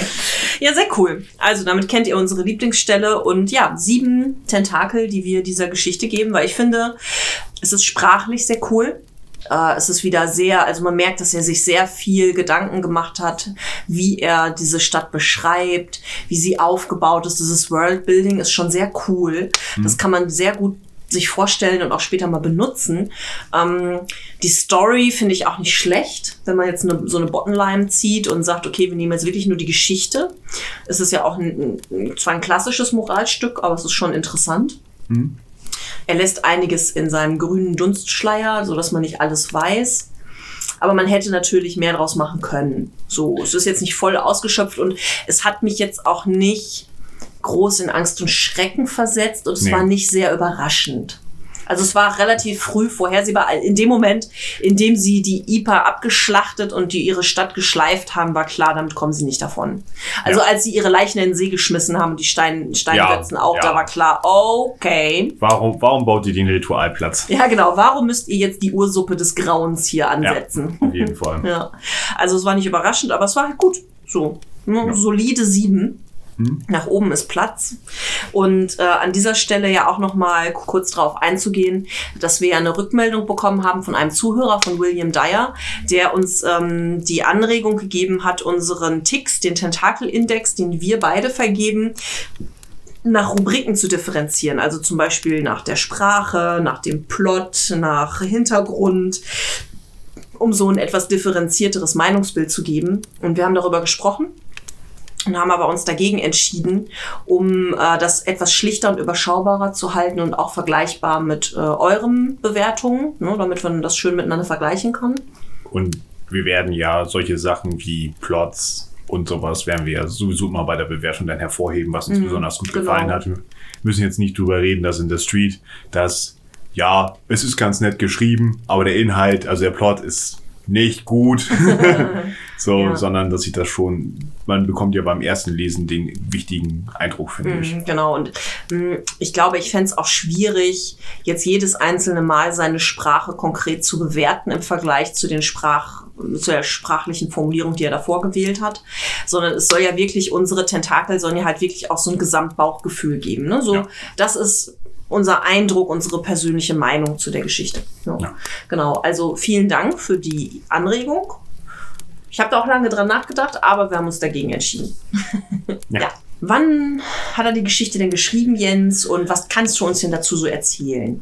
Also, wir sind immer noch im Jahr 1919. Es scheint eine echte, er hat eine echte Sturm- und Drangphase in diesem Jahr, was das Schreiben angeht. Ne? Ja, so die wichtigsten Ereignissen, soweit ich es bei Shoshi gelesen habe, haben wir für 1919 abgegriffen. Jetzt habe ich jetzt keinen neuen Teil aus Lovecrafts Leben. Ja, wir haben ja jetzt auch wirklich schon viel dazu gehört, was er 1919 gemacht hat. Ne? Übrigens, das ist tatsächlich ein Eintagesding. Wo ich überlege, wenn ich das hier gegen Juan, Romero, Romero. setze, Ja. denke ich von wegen so, und, und das ist ja im gleichen Jahr geschrieben. Da hätte es auch bei Juan Romero. Wahrscheinlich hat war das hier so ein, so ein, so ein 16-Stunden-Tag, wo er richtig durchgeackert hat und sich Mühe gegeben hat. Und Juan Romero war halt, ohne das jetzt allzu sehr kaputt zu reden, halt so, ja, ich habe acht Stunden Zeit und dann bin ich kaputt und dann muss das auch reichen. Zumal er ja auch immer wieder betont, dass er ja nicht viele Stunden am Stück arbeiten kann. Ja. Ähm, nee, das fand ich auch äußerst bemerkenswert, äh, dass er diese Geschichte auch wirklich an einem Tag geschrieben hat und hier so viel aufwendiger schreibt, es ähm, ja auch bestimmt mehr Hintergrundgedanken und Recherche gebraucht hat, um eben auch diese ganzen Parallelen zum Beispiel zu Babylon zu ziehen. Oder hat er sie auf, die, auf der Pfanne? Weil Ja, das kann natürlich sein. Hat, ne? Ja. Von wegen so, denn er wusste, wo er nachschauen muss. Mr. Superschlau hatte mal eben noch so im Kopf, wie das mit Babylon so alles war. Ähm, ja, auf jeden Fall, vielleicht ist auch diese Geschichte schon lange in seinem Hinterkopf gereift. Und Juan Romero hat er vielleicht mal eben so runtergeschrieben, weil ihm die Frage zugeworfen wurde, wie würdest du es machen? Hm? Mhm. Ja, aber das fand ich wirklich bemerkenswert, auch diesen Vergleich zu ziehen, ja. Ja. Wann hat er es denn geschrieben? Am 3.12.1919. Also ihr seht, wir nähern uns wirklich dem Ende von 1919. Ich hoffe jetzt nicht, dass er noch ein Projekt vor Weihnachten gequetscht hat. ähm, es wurde im Juni 1920 veröffentlicht also kurz später, ein halbes Jahr, ne? hm, im The Scott Nummer 44. The Scott, was ist das denn? Äh, The Scott ist ein schottisches Amateurmagazin tatsächlich. Wer hätte das gedacht, wenn es Es der wurde- Schotter heißt? Und äh, es wurde tatsächlich auch in Schottland publiziert. Aha. Und äh, der Verleger war ein äh, Brieffreund von Lovecraft und zwar Ah. Gavin T. McCall. Ich wollte nämlich gerade sagen, wie kommt er denn dazu, dass er jetzt plötzlich in einem schottischen Amateurmagazin erscheint? Ja, äh, Hm. Gavin T. McCall ist der einzige schottische Amateurjournalist, der Mitglied der UAPA war. Ah, was? Guck mal. Mhm. Also so eine Art Außendienststelle von der UAPA. Genau. Cool. Also er ist im selben Jahr beigetreten Mhm. und äh, Lovecraft und er haben sich äh, wohl irgendwie kennengelernt Mhm. und äh, haben geschrieben und er gesagt, ja, ich veröffentliche das. Und er hat anscheinend Scott auch vorher ohne die UAPA gemacht. Hm. Da scheint er schon vorher was gemacht zu haben. Aber er ist tatsächlich, McCall ist Teil der UAPA gewesen. Ja, ähm, ich finde auch, dass man hier wieder ganz stark merkt, dass er sich an Lord Dunsany anlehnt. Sowohl was so die Atmosphäre und das Worldbuilding angeht, aber auch ähm, es gibt da ja so eine, so eine relativ klare Referenz. Ähm, bei Lord Dunsany wird einmal ähm, ein großes Tor beschrieben, das aus einem einzigen Stück Elfenbein geschnitzt Ja. ist, von dem man nicht weiß, wo, wie so ein großes Stück dahergekommen sein soll. Was Lovecraft ja im Prinzip eins zu eins mit dem Thron dann übernommen hat. Ja. Also er macht hier wirklich nochmal so den Fingerzeig mit, ja, guck mal, hier habe ich meine Idee her. ähm, genau, das kann man da auch nochmal zu sagen, dass wir hier wirklich noch in dieser Dunsany ähm, Assoziationsphase Ist sind. ja, ne, wie Joshi es schreibt, es sind seine Dunsany-Studien. Ja, definitiv. Also er beschäftigt sich sehr viel mit ihm und wird dadurch auch inspiriert. Ja. Gut. Ich habe tatsächlich, bevor wir ins Studierzimmer gehen, ich habe einen Trivia-Fakt Oh Mann, oh Mann, hau raus. zu Bokrug. Oh wow. Ja, und zwar wurde Bokrug äh, in einer japanischen Serie Ultraman Gaia. Okay. Äh, heißer Name. Hm? Heißer Name, Ultraman Gaia. Ja, eine japanische Serie von 1998. Mhm. Ist so von der Machart her wie diese typischen Godzilla-Filme. Also, ne, farbig Hintergrund, äh, Modelle von Gebäuden stehen rum. Ein Typ in einem silbernen, roten Anzug kämpft gegen Monster. Okay, Ultraman vermute ich. Ja, Ultraman, genau. Ich bin Ultraman. Und äh, er ist halt der Ultraman von der Erde. Es gibt auch noch andere Ultramänner, die auf anderen Planeten sind. Äh, und dort gibt es ein Monster, das auch verdächtig nach einer riesigen Wasserechse aussieht. Hat noch so ein bisschen hummerartige Scheren gekriegt, aber ansonsten sieht es sehr echsenartig aus. Also das man hat Hummerscheren genommen, hat sie von der Optik her wie, wie Schuppen aussehen lassen und äh, den Echsenkostüm, den dann ein Typ angezogen hat und dann haben, hat, haben die beiden gegeneinander gekämpft Okay. und äh, das Monster heißt Bokurak. Bokurak. Bokurak. Sehr geil. Sehr schön. Und äh, tatsächlich der, der äh, Autor von der Serie hat auch gesagt, dass er das tatsächlich aus, einer, aus der Lovecraft von ihm genommen hat, dass er das von Bokrug hat. Ja, cool. Also, ähm, gut, weißt du, Jens, ich habe da noch mehr Trivia-Fact zu Bokrug. Stell dir vor. Okay. Also, äh, Bokrug ist auch eine Figur in Pathfinder. Also, da gibt es ihn auch tatsächlich als Oh. Kreatur. Auch. Wieder eine Ja, Pathfinder-Situation. genau, hatten wir schon mal mit Pathfinder. Grüne Wiese. Ja, genau, bei der grünen Wiese. Der, der, der Ort, wo die wo Männer, wo die alle junge Männer Stetelos. Stetelos, genau, Ja. Stetelos ist ja auch bei Pathfinder mit drin. Genau, Bokrug auch. Und ähm, es gibt auch ein Buch äh, zu Bokrug, eine Geschichte von Stephen Yates. Die heißt auch Bokrug. Und ähm, ja, Bokrug scheint viele Leute zu inspirieren. Aber auch die ganze Geschichte. Denn ähm, es gibt zum Beispiel auch einen Comic zu Sanath, zu dieser ganzen Geschichte. Okay. Und zwar von Mockman Press. Also äh, Mock, M-O-C-K und dann Man und dann Press. Wenn ihr das bei Google eingebt, kommt ihr auf die Seite und dann könnt ihr euch so durch die durchklicken. Es ist sehr, sehr, sehr interessant gezeichnet und da wird diese Geschichte vom Verderben des über Sanath kommen erzählt. Also ein Comic und ähm, es gibt noch mehr. Zum Beispiel ähm, gibt es äh, bei Pathfinder auch die Götter Zokala, Tamash und Lobon. Die sind auch in Pathfinder. Und ähm, es gibt einen ähm, zeitgenössischen Autor, John Fultz heißt der. Der hat eine sehr schräge Homepage, finde ich. Und der hat eine Geschichte geschrieben, Wizards of Hyperborea, wo er das benutzt. Also er bedient sich generell auch relativ viel bei Lovecraft. Genau, und dann gibt es ja das äh, Rollenspielsystem Phtagen. ne, Das ja auch bei der Deutschen Lovecraft-Gesellschaft Ja. äh, zu finden ist, das ja kostenlos ist. Und in Phtagen werden die Zügelzylinder aus Kadatheron und die Papyrii aus Ilanek äh, als äh, Quelle angegeben, als wie so eine Art Mythosfolianten. Ja. Als Bücher. Hast du auch gefunden, oder? Nein. Achso, weil du so zustimmend Ja gesagt hast. Ja, im Sinne von, alles klar, habe ich verstanden, ergibt irgendwie Sinn. Ergibt Sinn, genau. Und ähm, dann gibt es natürlich auch die ähm, ganzen Kreaturen und die großen Zokala, Tamash und Lobon auch im äh, Cthulhu-Rollenspiel. Äh, und da tauchen die auch richtig als eigene Kreaturen auf. Und zwar gibt es dieses sehr schöne Sandy Petersons Bestimmungsbuch der unaussprechlichen Kreaturen, das ich hier gerade in den Händen halte. Und äh, da hast du ganze eigene Seiten. Da gibt's ja äh, einmal ähm, ein komplettes Kapitel zu den Traumlanden oder, und da gibt es eine ganze Seite mit Bokrug. Ja, ist gar nicht mal so groß. ja, gut, der Größenvergleich von Cthulhu sagt, dass Bokrug so im Hauptrumpf so groß wie ein Mensch ist. Und dann halt mit einem langen Schwanz. Dann gibt es eben die großen Tamash äh, zu äh, Kala und Loba. Und es gibt noch mehr. Es gibt auch Karakal und Nathwatat. Auf die werden wir aber erst später treffen. Äh, da gibt es aber auch eine eigene Seite zu. Äh, übrigens, erinnerst du dich noch an Tamash? Natürlich. ist mir direkt beim Lesen eingefallen. Ja, ja, Tamash ist Jens auch schon über den Weg gelaufen in einem Rollenspiel von mir. Und äh, die Wesen von Ib haben auch eine eigene Seite und sind äußerst lustig dargestellt, finde ich. So, ja, sehr, sehr schwabbelige Lippen. Schwabbelige Lippen. Der Mund sieht ziemlich merkwürdig aus. Schwabberbelig. Na, eher diese, diese runden Dinger. Ja, Ist das ein Stachel? keine Ahnung.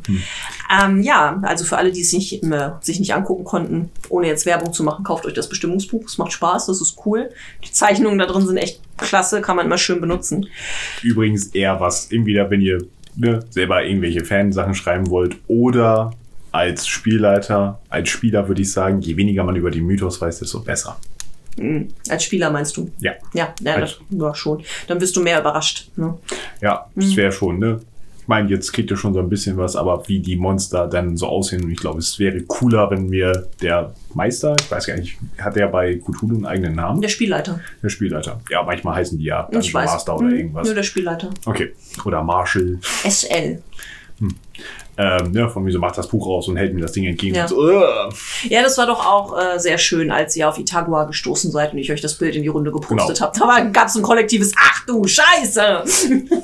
Be beziehungsweise die Frage, wie groß ist denn der? Gibt es da einen Größenvergleich zu? Ja, und dann, oh, am fer fernen Horizont und ihr könnt ihn gut erkennen. Ja. So. Ja, naja, gut, also ähm, das dazu. Aber ähm, die Orte selber in dieser Geschichte, ein paar davon tauchen noch bei weiteren Geschichten von Lovecraft auf. Ah, okay. Mm, Also wir haben zum Beispiel das Landem Nah. Das taucht auch in der Geschichte Die namenlose Stadt auf und in Berge des Wahnsinns. Oh. Mhm. Und dann gibt es ja die Geschichte, die, die wirklich eindeutige Traumlande-Geschichte Iranons Quest, Iranons Suche. Und da gibt es ganz viele Referenzen. In Iranons Suche gibt es, äh, läuft er durch die Marschlande, wo Sanath einst war. Er kommt nach Stethelos, also aus der grünen Wiese, die, der Ort. Er sieht Olatoe aus Polaris. Also Iranons Suche, habe ich das Gefühl, wird so eine Klammer von allen La Traumlande-Geschichten, die Lovecraft so geschrieben hat. Dementsprechend taucht hier natürlich Sanath auch auf. Und dann haben wir noch Pnot und Kadatheron, die auch in The Dream Quest of Unknown Kadath auftauchen, also in der Traumsuche nach dem unbekannten Kadath. Ja.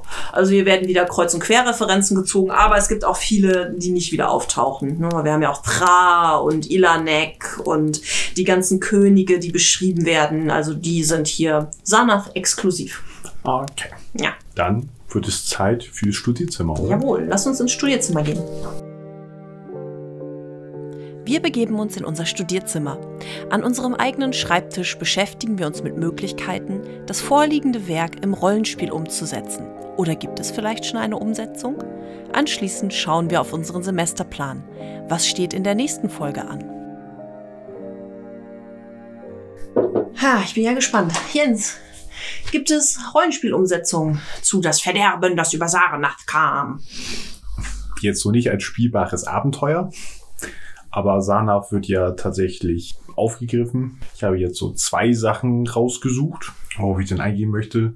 Das erste ist in dem Cthulhu Prag, die goldene Stadt. Mhm. Ganz bekanntes Ding aus dem Cthulhu-Regelwerk. Genau, von Pegasus, siebte Edition. Und dort gibt es ein Abenteuer, das ist, glaube ich, das zweite oder dritte. Ich weiß gar nicht, ob die aufeinander aufbauen. Die Verlockung des Dr. Faustus Mhm. von Daniel Neugebauer. Mhm. Die Frage ist, wie hart möchte die gespoilert werden? Okay, Spoilerwarnung. Wer die folgenden Informationen über dieses Rollenspiel nicht wissen möchte, der springt einfach ein bisschen weiter nach vorne. Ja. Und zwar wird äh, die Gruppe wird kontaktiert, dass sie sich äh, nachts auf einem auf dem jüdischen Friedhof von Prag treffen sollen. Ja klar, wer hat da nicht Lust zu? Hm, Wenn sie denn dorthin gehen, werden sie von einem Ghoul Oh, angesprochen, äh, okay.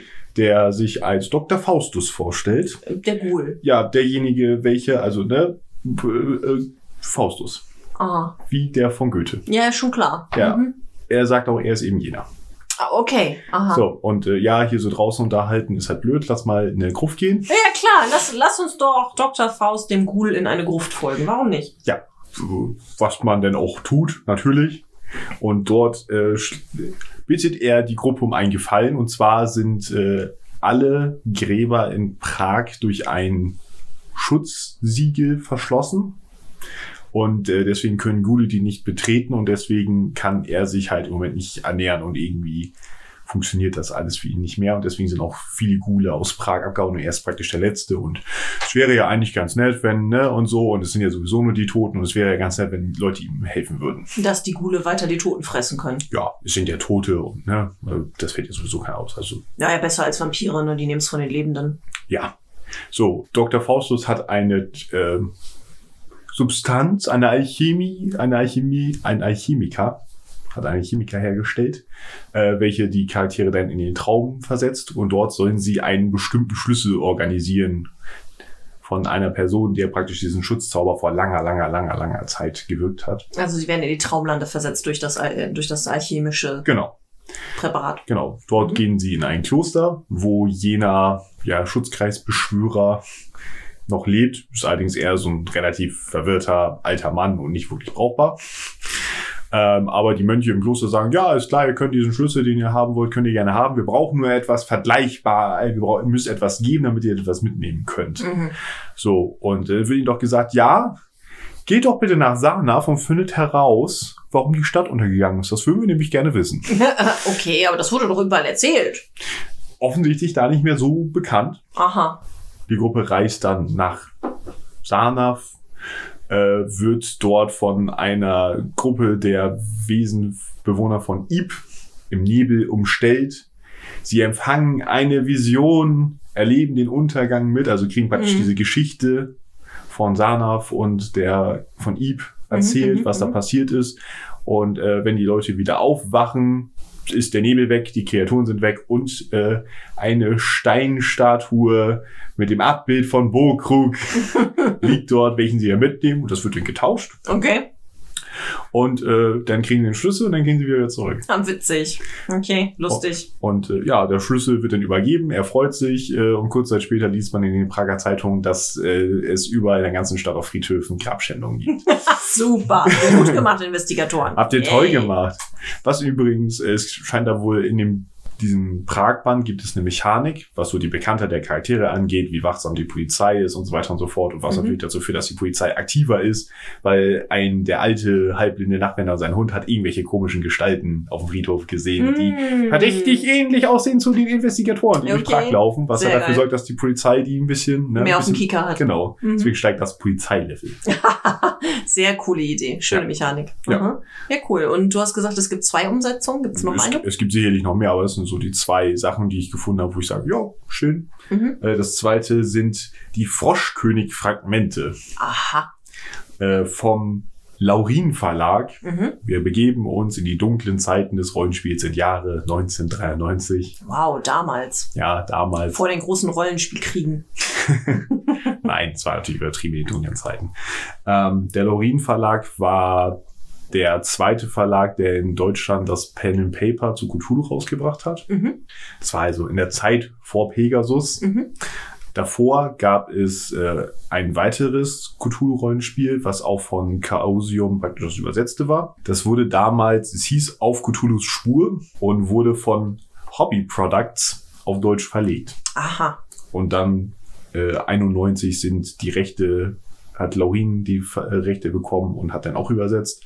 Das heißt, wir befinden uns wahrscheinlich in der fünften Edition des Originals. Mhm. Also fünfte Edition, weil die ist 91 rausgekommen und die sechste war zu dem Zeitpunkt auch auf Englisch noch nicht erschienen. Ja, okay. Ähm, ja, ist äh, ein relativ seltenes Abenteuer heutzutage, aber man kann es wohl noch hier und da bekommen. Mhm. Also die Froschkönig-Fragmente. Genau, die Froschkönig-Fragmente.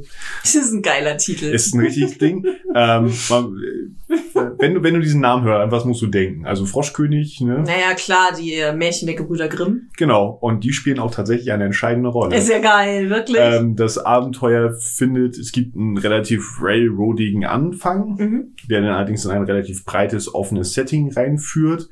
Und dort äh, spielen diverse Märchen der Gebrüder Grimm sind, haben offensichtlich einen wahren Kern, Ja. als man das so denken würde. Mhm. Und äh, dort gibt es halt auch entsprechend einen äh, Ausflug nach Sarnaf. Ach was. Hm. Wer hätte gedacht, dass Sanach da seinen Ursprung in der im deutschen Raum verbreiteten Folklore und den Aberglauben hat, die ja. Die Gebrüder Grimm verarbeitet haben. Verrückt. Ich konnte leider nicht reinlesen, es gab es leider nicht einfach so, aber Mhm. hier und da gibt's wohl mal Liebhaberstücke, die Mhm. entsprechend auch kosten. Ja, das kann ich mir vorstellen. Und da es den Laurin Verlag nicht mehr gibt, der ist äh, Ende der 90er ist er pleite gegangen. Die Mhm. Rechte wurden übernommen. Mhm. Also es ist praktisch äh, Hobby Products, Laurin, einen, den Namen habe ich vergessen und dann kommt Pegasus. Mhm. Und das heißt aber auch, wenn, wenn du da nicht reingucken konntest und es da als noch nicht Beschreibung gab, so was für eine Geschichte drumherum gesponnen wurde um Sanath, ist jetzt dir nicht so bekannt. Nee, also ich habe zwar so einen, einen Foreneintrag im Pegasus-Forum dazu gefunden, Mhm. wo halt jemand gesagt, hey, ich will das spielen, aktuelle Edition, wie kann ich das machen? Mhm. Und es wurde halt so ein bisschen was geschrieben und ein paar Leute haben auch gesagt, ja, wie habt ihr folgende Sachen? Und es gibt halt so, die Traumland-Passage war halt so ein bisschen diskussionswürdig. Mhm. Aber da tauchen wohl auch die Wesen von Iba. Also es ist leider nicht so konkret gewesen, dass ich Mhm. sagen könnte, also das, das und das Mhm. passiert da. Ähm, das war bei dem Prag-Geschichte, gab es tatsächlich einen Spielbericht der Mhm. Gruppe, Mhm. beziehungsweise als es rausgekommen ist, hat Ja. Pegasus selber ist deren Testrunde praktisch gespielt hat. Mhm. Ich weiß nicht, ob es so war, aber es ist praktisch so geschrieben, als wäre es die Testrunde Mhm. gewesen. Ja, Prag ist ja auch ein sehr bekanntes äh, Abenteuer oder eine sehr bekannte Kampagne von Pegasus. Ja. Äh, ich habe bei der Vorbereitung für diese Folge noch, ja kein Gerücht, aber einen Hinweis gefunden, dass es noch eine Rollenspielumsetzung gibt. Okay. Und zwar in dem Magazin von der Deutschen Lovecraft Gesellschaft in Cthulhu's Ruf, Ausgabe 4, wird von einem Szenario gesprochen, das das schottische Schloss heißt. Mhm. Ah, da geht es auch um äh, ein Moor, das trockengelegt werden soll und die Bewohner warnen davor und es kommt schaurige Musik aus dem Moor und ich habe irgendwo in einem Nebensatz gelesen, dass das einen Bezug zu Sanath haben soll. Ich kann da jetzt aber den Finger nicht drauflegen. Mhm. Vielleicht weiß das ja jemand aus der Community und kann da eine Rückmeldung zu geben. Hm. Das wäre cool. Ja. Ja, aber da haben wir ja jetzt schon mal von außen die Rollenspielumsetzung gehört und jetzt bin ich äußerst gespannt, Jens. Wie würdest du denn diese Geschichte verarbeiten? Was würdest du daraus denn für ein Abenteuer oder eine Kampagne machen? Mhm. Grundsätzlich muss man ja sagen, ich finde es relativ universal einsetzbar, dieses Szenario. Also ich kann mir das vorstellen, das sowohl in ein Fantasy-Setting zu setzen, als auch irgendein Mittelalter-System, ne, Vampire in den dunklen Zeiten oder sowas. Oder halt auch modernere Sachen oder klassisch Ten Cthulhu. Meine Idee würde ich dann äh, ins ausgehende 19., Anfang des 20. Jahrhunderts setzen. Die Royal Society, die, große, die ja die großen Forschungsreisen organisiert hat, äh, Landvermessung, Mhm. Antarktis, Antarktis-Expedition, also was. Die Konkurrenz der National Geographic Society. Genau. Die wäre ja zum Beispiel auch eine Möglichkeit gewesen, aber vielleicht habe ich die sogar gesucht, aber ich habe die Royal Society gefunden. Ja, und das waren ja die englischen. Hm. Und zwar habe ich mich äh, ein bisschen an den Film, den wir zusammen geguckt haben, mit der Stadt Z. Ja, oh, das war cool. Äh, ja, ich glaube, die Stadt, die Stadt Z oder die verlorene Stadt Z Irgendwie, irgendwie so. findet ihr auf Netflix. Oh, Werbung. Nein, findet ihr äh, bei, bei dem Streaming, auf der Streaming-Plattform mit dem großen roten N. Ich glaube, wir haben es beim, bei, beim, beim A mit dem Lachpfeil gesehen. Nee? Sicher? Ich glaube, es war beim N. Ihr guckt einfach bei den Streaming-Dienst äh, eurer Wahl. Ja, genau. Ähm, genau. Cooler Ähm, Film. Überraschendes Ende. ähm, ne, die Gruppe wird, ne, es werden Leute engagiert, um in den Amazonas zu gehen. Und dort soll eine Landvermessung gemacht werden. Fand ich auch sehr gut aus dem Film herausgenommen. Ne, es gibt eine Grenzstreitigkeit zwischen Brasilien und Bolivien. Mhm. Und ähm, dort soll entsprechend Land vermessen werden. Und die Briten sagen, alles klar, wir messen das aus, damit die Grenzen geklärt werden. Und dann macht man sich halt auf, ne, Überfahrt rüber in den Amazonas, hat natürlich schwierige Bedingungen, Reisen im, durch den Regenwald ist Mhm. natürlich krass, ne, Moskito, die Hitze, Elefantenwürmer, Elefantenwürmer, ja, genau. die sich vorne in deine Zehen reinbohren und du musst sie dann aus deinen Zehen herausziehen. Ja.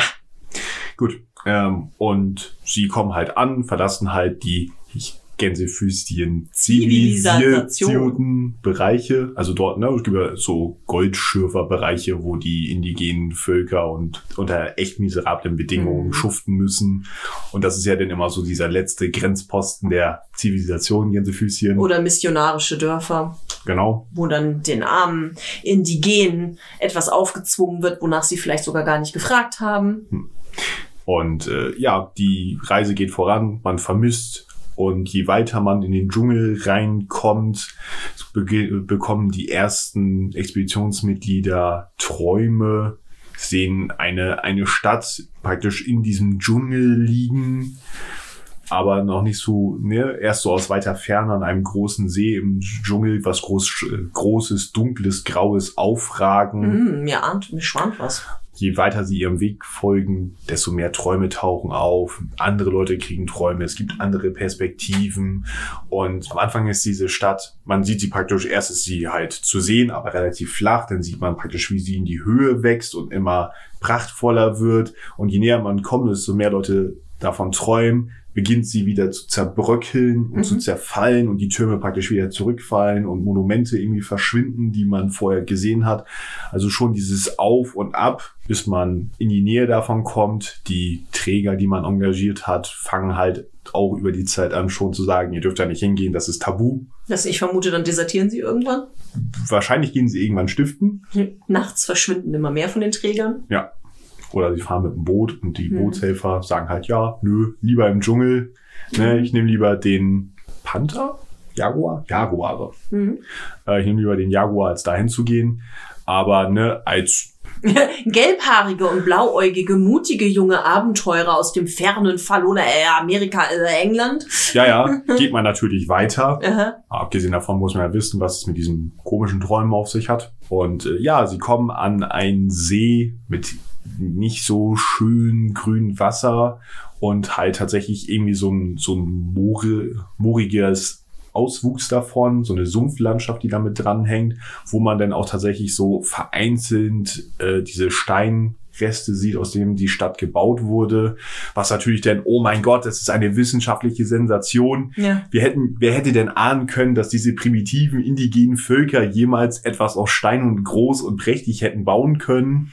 Ne, es beginnt zu untersuchen. Man kann ja auch wunderbar so ein NSC mitlaufen lassen. Ich habe ja hier, ne, ich habe ja hier den Hut auf und so weiter. Und wir gucken uns das jetzt auf jeden Fall an. Wir müssen das untersuchen. Ein archäologischer Fund. Wichtig, Mhm, wichtig. mhm, Bedeuten, bedeuten. Wir werden alle reich. Ja. Ruhm und Ehre. Lass uns jede Platte aufmachen und jeden Stein umdrehen. Genau. In der ersten Nacht werden die Träume relativ heftig und man kriegt so das Gefühl, man sollte vielleicht nicht hier sein. Und äh, ja, im Morgengrauen oder mitten in der Nacht wachen vielleicht einige auf. Und sehen geheimnisvolle Lichter über dem See. Das ist so der Anfang. Später, ich weiß, dass es im Pegasus Kulturrevier gibt ja die, das Echsenvolk, das Schlangenvolk. Das Schlangenvolk. das nicht Schlangenvolk, das Schlangenvolk, genau. Mhm. ne, welche dann ähm, praktisch irgendwann auftauchen und versuchen, die Gruppe zu vertreiben. Mhm. Ja, erst durch Spuk, vielleicht sogar Magie, Mhm. von wegen so verschwindet, damit sie sich nicht offenbaren müssen. Aber irgendwann merken sie halt, okay, entweder sind die dumm oder sie wissen, was hier vorgeht.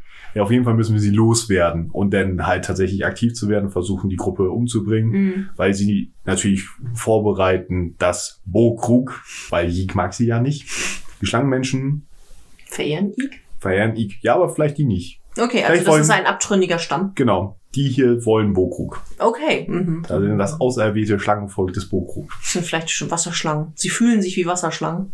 Wer weiß. Hm. Ist der Mythos, das muss nicht logisch sein. das Ähm, ist wohl so. Und äh, sie versuchen halt, äh, Bokrug auf sie aufmerksam zu machen, wie damals, als er diese Stadt Sarnav äh, in den Untergang gerissen hat von den Menschen, damit die das Schlangenvolk hier in Ruhe leben kann. Mhm. Und jetzt sind halt wieder Menschen hier. Okay, ah, okay. Das heißt, dein Schlangenvolk am See ruft Bokrug zur Hilfe, um die InvestigatorInnen Bezie- zu verjagen. Beziehungsweise um wieder praktisch eine goldene Zeit vielleicht aufstehen lassen oder sagen, wir wollen jetzt die Welt haben, wir müssen die Menschen loswerden, wir Mhm. brauchen Bokrug. Mhm. den mächtigen Gott, der Mhm. uns dabei jetzt hilft und dann Mhm. praktisch so den, das Amazonasgebiet, Mhm. Südamerika, Und dann die ganze und dann Welt. die ganze Welt, ganz genau, äh, zu erobern. Aha. Das ist meine Idee. Okay, das heißt, du lässt es dann offen, wie es weitergeht. Naja, grundsätzlich, es wird ein Ritual stattfinden, was man aufhalten kann Mhm. oder dabei versagt und damit die Welt zur Hölle schickt. Okay, ja, sehr schön. Ja, ein schönes Setting. Was hast du dir denn mal Tatsächlich finde ich es wieder cool, dass wir so unterschiedlich sind. Mm, Bei mir ist es ähm, egal, in welche Zeit du mein Abenteuer setzt. Also es kann sowohl 18. bis 19. Jahrhundert als auch Gegenwart sein. Mm, Und es ist, besteht aus zwei Teilen. Ein investigativer Teil, der in unserer Welt stattfindet und ein eher abenteuerlich horrorlastiger Teil, der in den Traumlanden stattfindet. Hm? Und zwar ist meine Geschichte, dass äh, an einem See im Irak plötzlich eine sonderbare Stele oder ein sonderbarer Felsen aufgetaucht ist und ähm, über dem See jetzt nachts plötzlich Lichtphänomene und grüne Nebel auftauchen. Irgendwann stellt man fest, immer dann, wenn Dreiviertelmond ist und ähm, die äh, InvestigatorInnen sollen, werden herangerufen oder vielleicht hören sie auch davon und sind selber neugierig. Jedenfalls tauchen sie bei diesem See auf und ähm, können vielleicht auch gerufen werden, weil an diesem See plötzlich ein ungewöhnliches und äußerst massives Auftreten von Wasserechsen beobachtet wird. Also von kleinsten Eidechsen über Warane krabbelt da plötzlich alles am See rum, was echsig ist und sich berufen fühlt. und ähm, sie fangen das halt an zu untersuchen. Biologisch ist das Ganze nicht wirklich erklärbar, ähm, aber es gibt halt Gerüchte, abergläubische Erzählungen um diesen See, der irgendwie ein Portal zu einer anderen Welt sein könnte. Bei Dreiviertelmond im Nebel sind manchmal Menschen auf dem See verschwunden. Manche von ihnen sind zurückgekehrt und haben von absonderlichen Ländern berichtet, in denen sie gewesen sind. Und ähm, immer dann, wenn halt Wasserechsen aufgetaucht sind und ähm, Nebel, dann ist der See quasi durchlässig. Mhm. So, sie können dann versuchen über vielleicht Mythosfolianten Studenten an Universitäten oder über ähm, mündlich weitergegebene Aberglauben ähm, von auch einer Prophezeiung zu hören, dass äh, eines Tages die Stadt Ib auf der Erde erscheinen wird, geleitet durch Bokrug und dass dann das Ende der Menschheit eingeläutet wird. Und äh, so können sie auch dem Kult des Bokrug auf die Schliche kommen, der angelockt durch diesen See und diese ganzen äh, Ereignisse jetzt versucht, das Portal im See zu öffnen und Bokrug durch Rituale hier in diese Welt zu holen. Mhm. Und damit ähm, entsteht dann im Prinzip der zweite Teil. Sie können gucken, ob sie die äh, KultistInnen vielleicht beschatten oder ob sie selber irgendwie einen Weg finden, wie man dieses Portal öffnen kann. Und können auch feststellen, dass der See ganz in der Nähe des ehemaligen Babylon liegt mhm. dass die Ruinen von Babylon in der Nähe sind. Mhm. Die Parallelen von Babylon vielleicht auch zu diesen abergläubischen Geschichten über eine uralte, gewaltige Stadt in den Traumlanden mitbekommen. So baut sich nach und nach die Lore von dieser Geschichte auf. Und sie ähm, bekommen dann mit, wenn der Mond halt richtig steht, wenn Dreiviertelmond ist, dass sie dann durch, über den See in die Traumlande reisen können und dass sie dort im Prinzip verhindern müssen, dass Bokrug auf die Erde gebracht werden kann, weil Bokrug wird durch den Felsen Akurion, der in den Traumlanden steht und der aber auch hier auf der Erde jetzt erschienen ist. Ähm, das ist im Prinzip so seine Transferstation. Mhm. Und ähm, es reicht aber jetzt nicht, hier auf der Erde einfach nur den Felsen zu zerstören. Genau, eine Stange Dynamit am Felsen reicht da nicht, oh. ähm, sondern sie müssen halt in die Traumlande. Und sie kriegen dann, sie schaffen es dann, oder vielleicht schaffen sie es auch nicht, dann ist das Abenteuer zu Ende. Aber wenn sie es schaffen, wenn sie das alles rausfinden, müssen sie halt eben zum Dreiviertelmond um Mitternacht äh, in der Mitte des Sees ähm, vielleicht hinschippern mit einem kleinen Boot und sie müssen in den See springen. Und wenn sie ins Wasser gesprungen sind, dann tauchen sie plötzlich in den Marschlanden von Sarnath auf. Das heißt, auf der Erde geht's runter, in Sarnath taucht du dadurch auf. Man hat ja oft unter Wasser das Gefühl, man weiß nicht, wo oben und unten ist. Das mhm. ist hier in diesem Moment ganz stark präsent. Und sind plötzlich in den Traumlanden und müssen von diesen Marschlanden von Sarnath äh, zum Tempel von Ilanek reisen. Denn es reicht nicht einfach nur den Felsen Akurion zu zerstören. Das können sie erstmal gar nicht. Vielleicht versuchen sie das erstmal, bis ihnen dann vielleicht irgendein Bewohner, den sie dort treffen können, mitteilt, dass Bokruks Macht so groß in den Traumlanden ist, mhm. dass man seinen Felsen nicht einfach so zerstören kann. Und Bokruks Macht generiert sich aus der Verehrung des Götzenbildes im Hohe Tempel von Ilanek. Mhm. Das heißt, sie müssen nach Ilanek reisen, müssen die Stadt infiltrieren, müssen sich dort erstmal umgucken, müssen den Tempel finden und müssen einen Weg finden, in das innerste, heiligste des Tempels zu gelangen und dort das meeresgrüne Götzenbild des Bokruk zu zerstören gefolgt von panischer Flucht. Ja, genau. ja. Äh, wir haben einen ihrer großen Götter das Kürzenbild zerschlagen. Lauf, lauf, lauf, lauf. Ja, vielleicht stellt sich ihnen ja auch Bukro persönlich in den Weg. Dann wird's aber richtig tricky. Und ihr seid tot. Ja, aber ihr habt die Menschen gerettet. Aber ihr seid tot. Ja, aber ihr habt die Menschen gerettet.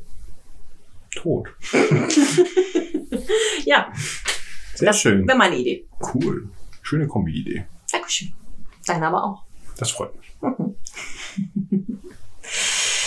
Ja, hast du denn schon in den Semesterplan geguckt, was wir beim nächsten Mal lesen?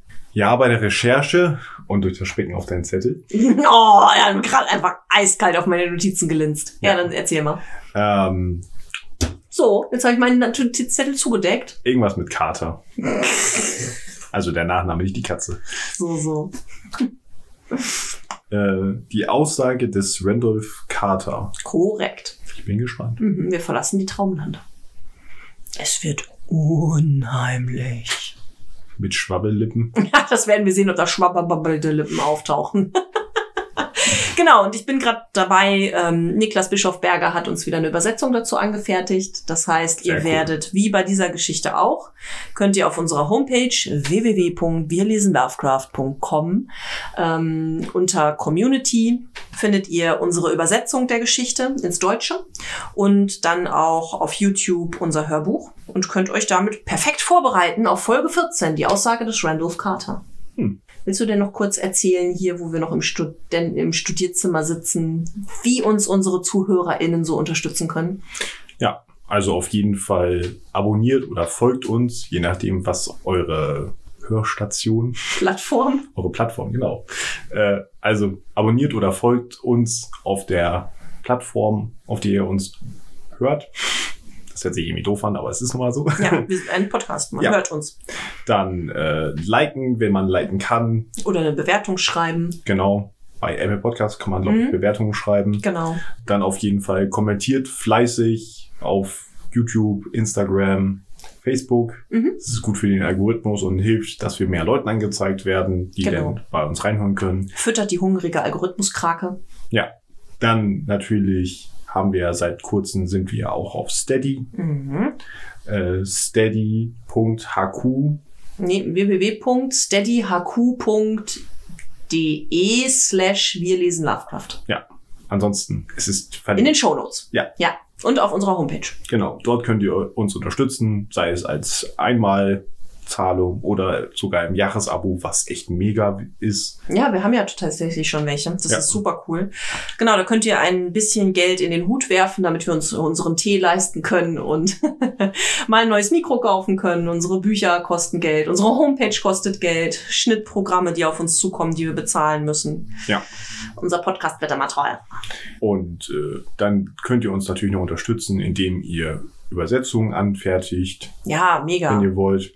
Wir haben ja zwei ganz fleißige, fleißigen. Genau, also Tim Starke hat das Ganze ja angeregt Ja. und äh, hat auch gesagt, dass er zwischendurch auch mal übersetzen wird. Und im Moment ist Niklas Bischofberger wirklich Shoutout an dich, mega, mega fleißig, super cool. Das ist echt krass. Wie viel hat er jetzt schon gemacht? Drei? Oh, mindestens. Äh, ah, du überfragst mich. Ha, Hilfe. Auf dem falschen Fuß erwischt. Ja, ah, Niklas, es tut mir leid. Es, sind, es ist so großartig. Also mindestens drei, wenn nicht sogar vier. Ähm, genau, und da ja Lovecrafts Texte gar nicht mal so einfach sind, ist es halt echt spannend. Man lernt immer wieder ganz viel Neues dazu. Hm. Neue Begriffe. Er benutzt ja auch immer wieder sehr altertümliche Formulierungen. Das ist total interessant. Das ist eine Herausforderung, die Spaß macht. Ja. Ja. Sehr schön. Mhm, Genau, also unser, über unsere Community-Projekte könnt ihr uns damit auch unterstützen. Ja. Infos dazu auch auf unserer Homepage. Gut. Dann auf ins Studentenwohnheim. Jawohl! Gucken wir mal, ob wir sie wieder beim Bongrauchen erwischen.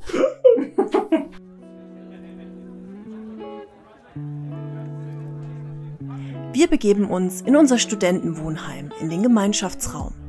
An unserem schwarzen Brett schauen wir, ob unsere Community, also ihr, uns Nachrichten hinterlassen habt. Außerdem küren wir die Ehrenstudentinnen des Monats und bedanken uns bei all unseren Unterstützerinnen.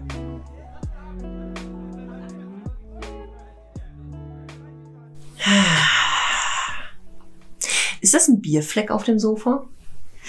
Es, ja, ich, ich glaube, es riecht nach Bier. Ja, Das hätte schlimmer sein können. Da hat wohl jemand Old Bucks gehört und gefeiert. Toll. Ich weiß Ah. nicht. Aber ich, ich dachte, sie hätten gelernt, dass sie jetzt brav sein sollen. Now will you be good? Scheinbar nicht. Lovecraft. Moralfinger hat nicht funktioniert. Tja. Ja, ähm, hier sitzen wir und beschäftigen uns mit unserer wundervollen Community, mit euren Rückmeldungen, euren Tentakeln und eurer Hilfe und Unterstützung und euren Kommentaren. Mit euren Tentakeln hört sich irgendwie falsch an. Wir beschäftigen uns mit euren Tentakeln. Das hat sich jetzt nicht besser angehört. Komm, zeig mir doch mal deinen Tentakel. okay, möchtest du den Tentakelindex für die Straße und Old Bucks erfahren? Ja, Du hast ja eh schon gespickt. vielleicht. Der spickt ständig. Er ist immer am Spicken. Ich muss hier gleich wie in der Grundschule mein Füllermäppchen aufrechtstellen, damit er nicht mehr spickt. So. So. Also unsere Community bewertet die Straße und Old Bucks mit zwei ein Viertel Tentakel. 2,25. Okay. Ja. Gar nicht mal so gut. Völlig verständlich. Besser als wir es bewertet haben. Wir haben jeder nur einen Tentakel gegeben. Nein, ich habe zwei gegeben. Du hast zwei gegeben? Ich habe zwei gegeben. Habe ich auch zwei gegeben? Woher soll ich das wissen? Ich habe die Folge schon wieder verdrängt. Es war so furchtbar. ja, ich glaube, ich habe auch zwei gegeben. Es wäre eine würdige 13. Folge, weil es nicht so viel Ja, das stimmt. Aber ich finde, das Verderben ist auch eine gute, verflixte 13. Folge Ja, jetzt. Ja. Gut, also unser Tix 2,25. Ich bin gespannt, wie ihr Sarnath bewertet, wie euch Sarnath so gefallen wird. Also schön bei Facebook und YouTube und Instagram schreiben. Ja. Und äh, dann würde ich jetzt sagen, wir haben schon wieder ein Zimmer vermietet bekommen. Mhm. Stell dir vor, in unserem Studentenwohnheim, denn wir haben eine weitere Steady-Unterstützerin und deswegen sage ich jetzt ähm, vielen Dank für eure Unterstützung an unseren Kultisten der ersten Stunde Niklas Seul, an unsere Tutorin Fiona Whitehead und jetzt seit neuestem unsere neue Tutorin Isabel Schönecker. Herzlich willkommen und vielen, vielen Dank. Ja, sehr, sehr schön. Gut. Ich glaube, es wird Zeit für YouTube. YouTube Jens. Er bringt die Kommentare aus der Community. Ring, ring. Leg los. Ja, und zwar haben wir von Katja Körber. Oh, hallo Namensvetterin. Yay, neue Folge. Ausrufezeichen. Fragezeichen. Ja, es ist eine neue Folge gewesen und hier ist schon wieder eine neue Folge. Ja. Dann 1,7 Isabel 11. Ja. Oder 1,1. Man weiß es nicht so genau. Es könnte unsere Tutorin Isabel Schönecker sein. Wer weiß das, Das schon. schon. Sehr schöne neue Farbgestaltung. Eure Thumbnails. Ja, dazu muss ich sagen, dass ich für die letzte Folge ähm, YOLO Lovecraft habe ich unsere Tentakel auf unserem Thumbnail in die ähm, LGBTQ Plus äh, Fahne, also diese Regenbogenfahne gesetzt. Hm? Genau. Ich glaube, da kommen wir gleich nochmal drauf zu, bei einem anderen Kommentar, warum wir das gemacht haben. Erklären wir dann nochmal. Ja. Aber nur für euch schon mal jetzt. Ja. Haben wir für die Folge 12 gemacht. Wird Ja. kein Dauerlayout sein, auch wenn es Isabel gefällt. Aber war ein Statement. Ja. Dann Kochs Vegan. Hey, Du bist äh, echt jedes Mal sofort dabei. super cool. Ja. Äh, zum Einstieg gerne die Lieblingszeile aus der aktuellen Geschichte von euch beiden. Genau, das haben wir aufgenommen. ne? Ja, Ihr bekommt jetzt vorab immer den Teaser mit unserer Lieblingsstelle. wenn es euch gefällt. Wenn nicht, lasst es uns wissen. Genau. Schreibt's in die Kommentare, wenn ihr das doof findet. Ja.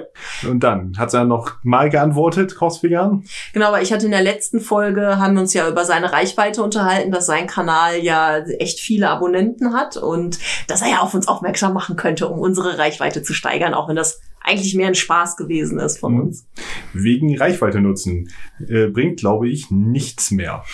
Bin seit sechs Jahren nicht mehr aktiv und habe letztens einen kleinen Rollenspielkanal hier geteilt. War als Gast äh, bei Schlachtenwüter Adventures. Hiermit auch Werbung von unserer Seite aus gemacht, unabsichtlich. Und das Ergebnis war ernüchternd. YouTube verzeiht keine Pausen. Aha, das heißt, Jens, wir können leider nicht in Sommerpause oder sowas gehen. YouTube würde es uns nicht verzeihen. Du musst das jetzt durchziehen. Bis zum Rest deines Lebensendes. Nie Urlaub. Nein. Lovecraft gibt uns keinen Urlaub. Die Augenbrauen hättet ihr gerade sehen müssen. Ich glaube, es wird ein Moment kommen, wo wir tatsächlich mal Pause machen müssen. So, so, so. So, dann hat Andy, diverse Zahlen dahinter, geschrieben, Hallo ihr beiden. Hallo. Hallo Andi. Äh, ich finde euren Podcast toll. Da ich selbst eine Cthulhu-Spielrunde leite, finde ich gerade eure Rollenspielideen sehr interessant. Ich hätte wirklich eine Idee zu Die Straße. Wow, aber wir haben ja keine Rollenspielidee gehabt und dann hatte ich ja noch gesagt, ich bin mir nicht sicher, ob man dazu eine Idee entwickeln könnte. Mhm. Andi kann. Was wäre, wenn eine Straße in einem beschaulichen kleinen Vorort ein Bewusstsein entwickeln würde? Sie sieht sich selbst als perfekten Geist und in ihren Bewohnern so etwas wie die Verlängerung ihres Geistes. Achtung, jetzt kommt das Element des Rassismus. Die Straße sieht in den Einwanderern unerwünschte Eindringlinge und beginnt das Bewusstsein ihrer Einwohner zu beeinflussen. Mhm. Anfänglich subtil, Abneigung gegen die Fremden, später immer aggressiver, bis sie schließlich völlig eskaliert. Wow, eine eskalierende Straße. Na, ich glaube, es ist eher, bis die, dass die Menschen eskalieren. Hm. Äh, Morde, Lynchmob und so weiter. Mhm. Ähm, natürlich müssen die Spieler noch irgendwie involviert werden. Sie könnten in den Mordfällen ermitteln oder einer der zugewanderten Bewohner hat Informationen, die die Gruppe braucht und sie müssen ihn beschützen. Auf jeden Fall macht weiter so. Ach ja, noch ein Vorschlag. Wenn ihr noch mal ein Special plant, was haltet ihr von Musik? Also Lieder mit Mythos-Hintergrund. Mhm. Also Katja hat äh, geantwortet, dass wir schon mal Musik mit Mythos-Hintergrund schon mal erwähnt hatten, und zwar zu Das Grab. Genau, da hat ja eine Band das Trinklied von Lovecraft, das an das Grab äh, geschrieben hat, äh, umgesetzt, musikalisch. Und da hatten wir auch schon mal die Idee, eine Sonderfolge zu Musik zu machen. Ja, Ja. Aber steht jetzt nicht unmittelbar bevor. Genau, aber ist auf jeden Fall auf dem Schirm, in unseren Popkultur-Specials da auf jeden Fall auch was zu Musik zu machen. Zumal an, die uns dann ja auch schon jede Menge Anregungen geschickt hat, die wir dann in unsere Liste aufnehmen können. Genau. Ähm, wer sie so findet, sie in den Kommentaren. Genau. Ja, aber ich fand das mit der äh, Idee für die Straße gar nicht mal so uninteressant, dass die Straße ein Bewusstsein entwickelt. Mhm. Meine erste Idee war, dass ja vielleicht ähm, es einen Grund dafür gibt, dass die Straße ein Bewusstsein entwickelt. Vielleicht befindet sich in einem, in der Kanalisation unter der Straße Und- ein geheimnisvolles Artefakt, das ähm, einen schlechten Einfluss hat und äh, ja, vielleicht so den ganzen Boden verseucht. Mhm. So, und das könnte ja etwas sein, was die InvestigatorInnen finden müssen. Ja, ich hatte tatsächlich dieses typische Stephen King-Ding. Die Straße läuft über einen alten Indianerfriedhof-Ding.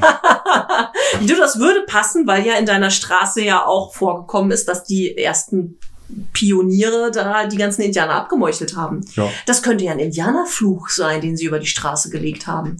Aber dann würde es besser passen, wenn die Straße nicht die ähm, Einwohner dazu bringt, die Fremden zu massakrieren, sondern umgekehrt. Dass die Fremden die Einwohner angreifen. Ja. Ja. Oder dass den Einwohnern schlimme Dinge passieren. Sehr schön. Was gibt's noch mehr YouTube-Kommentare? Ja, von Tim Dekoski hat geschrieben. Äh, mir gefällt die Darstellung der LGBTQ Sternchen, ich vermute mal eigentlich ja Plus, Mhm. Fahne äh, in eurem Thumbnail nicht. Heutzutage ist eine tolerante Haltung zu eben dieser Gruppierung doch Gott sei Dank längst Usus. Ich finde es ehrlich gesagt ein bisschen respektlos gegenüber dem guten H.P. Lovecraft. Es wirkt beinahe schon verhöhnend. Über die Toten und in, insbesondere über H.P. Lovecraft, ganz viel Ausrufzeichen, 1.11. Wahrscheinlich himself. Keine Ahnung, ich bin in diesem... Oneself. Oneself? Keine Ahnung. Ich bin in diesem Lead Speech Ding einfach überhaupt nicht. Ja, also über H.P. Lovecraft nur Gutes schreibt Ja. er. Stügische Grüße. Also was die Fahnen und das Zeichen angeht, als Änderung, als Zeichen, dass wir uns da solidarisieren. Gerade in dieser Geschichte hat es ja perfekt gefasst. Zusätzlich dazu, was halt äh, diese ganze Vorgeschichte bei der EM um dem Olympiastadion Mhm. Finden wir. Ich meine, es ist schön, wenn im Tim seinem Umkreis dieses äh, schon Usus ist, dass solche Leute akzeptiert, respektiert werden. Glaube ich aber weiterhin, dass es einem nicht unerheblichen Teil der Gesellschaft nicht so tolerant und respektvoll mit diesen Menschen umgeht. Ja, ich glaube, dass es einfach noch nicht Usus ist. Ja. Sondern das ist ja jetzt, es ist ja, wir haben das ja gemacht aufgrund auch des Akt der aktuellen Solidarisierungsbewegung, um auch zu sagen, wir auch. Hm. Ne, wir wollten da jetzt nicht sagen, du bist doof, Lovecraft. Das war auf gar keinen Fall unsere Intention. Nee. Wir sind halt einfach in diesen Bereichen kritisch gegenüber Lovecraft und meinst- versuchen, Meint respektlos. Wir sind Lovecraft gegenüber respektvoll und nicht respektlos, so. genau. Und wir versuchen eben seine Geschichten kritisch zu betrachten und ja aber auch zu schauen, wie war zu der Zeit so die mm, gesellschaftliche Einstellung, was hat ihn vielleicht dazu bewogen. Also ich finde eigentlich, dass wir uns ja sehr ähm, kritisch, aber respektvoll damit auseinandersetzen.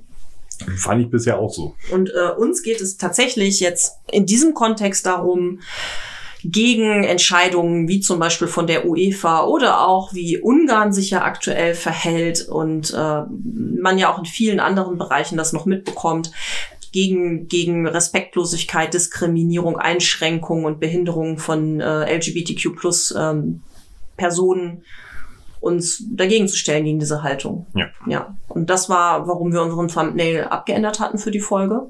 Hm. Weil wir eben nicht denken, dass es Usus ist. Ja. Im Gegenteil, es ist ja ein langer Kampf, wie ja auch Frauengerechtigkeit, äh, Frauengleichstellung, wie auch zum Beispiel die Black Lives Matter Bewegung. Ne? Mhm. Also da ist ja echt noch viel zu tun. Ja. Und ich finde es halt schön, dass sich, ähm, wenn solche Ereignisse stattfinden, die Menschen zusammenschließen und gemeinsam Flagge zeigen. Ne? Im Ja. wahrsten Sinne des Wortes in diesem Kontext. Äh, je mehr, desto besser, um halt einfach Menschen, die diese Meinung nicht vertreten oder die men andere Menschen diskriminieren, zum Nachdenken zu bringen. Denn je mehr Leute sich zusammenschließen und sagen, wir sehen das so, desto eher kommt man ja vielleicht ins Nachdenken, ob die eigene Position so richtig ist oder nicht. Ne? Ja. Das war der Kontext. Ja. Gut. Dann hat er nochmal auf deine Antwort. Genau, ich habe ihm ja geschrieben, dass wir uns damit auseinandersetzen werden, was wir jetzt hiermit getan haben und ähm, dass mich auch interessieren würde, wie er die beiden Geschichten findet. Wie viele Tentakel er der Straße und Oldbugs Genau. Er hat geschrieben, dass er beide Geschichten nicht gelesen hat, kann es also nur durch den Podcast beurteilen. Er hätte ihm dreieinhalb Tentakel gegeben äh, und gesagt, dass der gute Stoff kommt erst noch. sind. Ja, das stimmt. Äh, übrigens macht ihr einen super Podcast weiter so. Dankeschön. Vielen Dank. Ja, nichts hinzuzufügen. Da kommt noch was, aber irgendwie kam da dann doch nichts mehr. Aber weißt du, das ist ja vielleicht auch dann, ähm, vielleicht ist das ja die übergeordnete Community-Frage dieser Woche.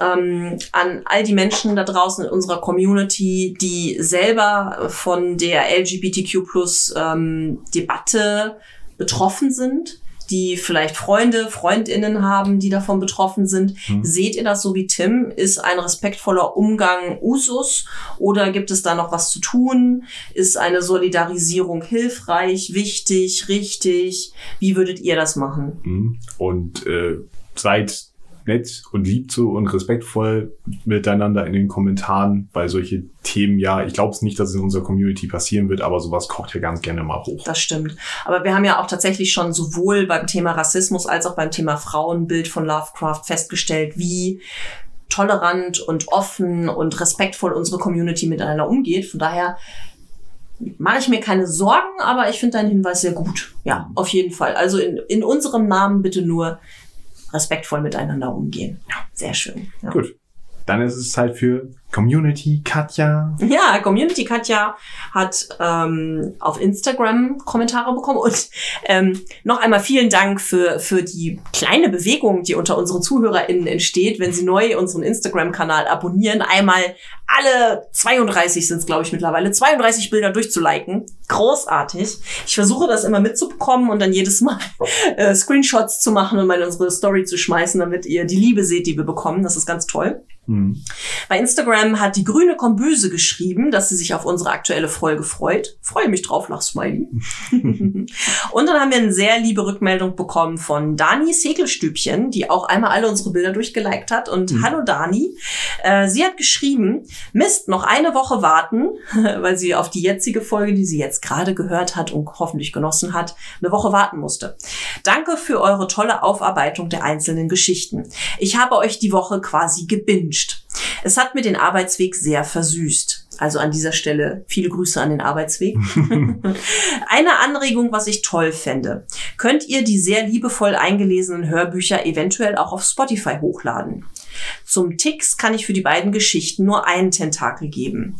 Macht bitte weiter so. Man merkt, dass ihr mit dem ganzen Herzen dabei seid. PS, Katja, du klingst nicht oberlehrerhaft. T-Smiley.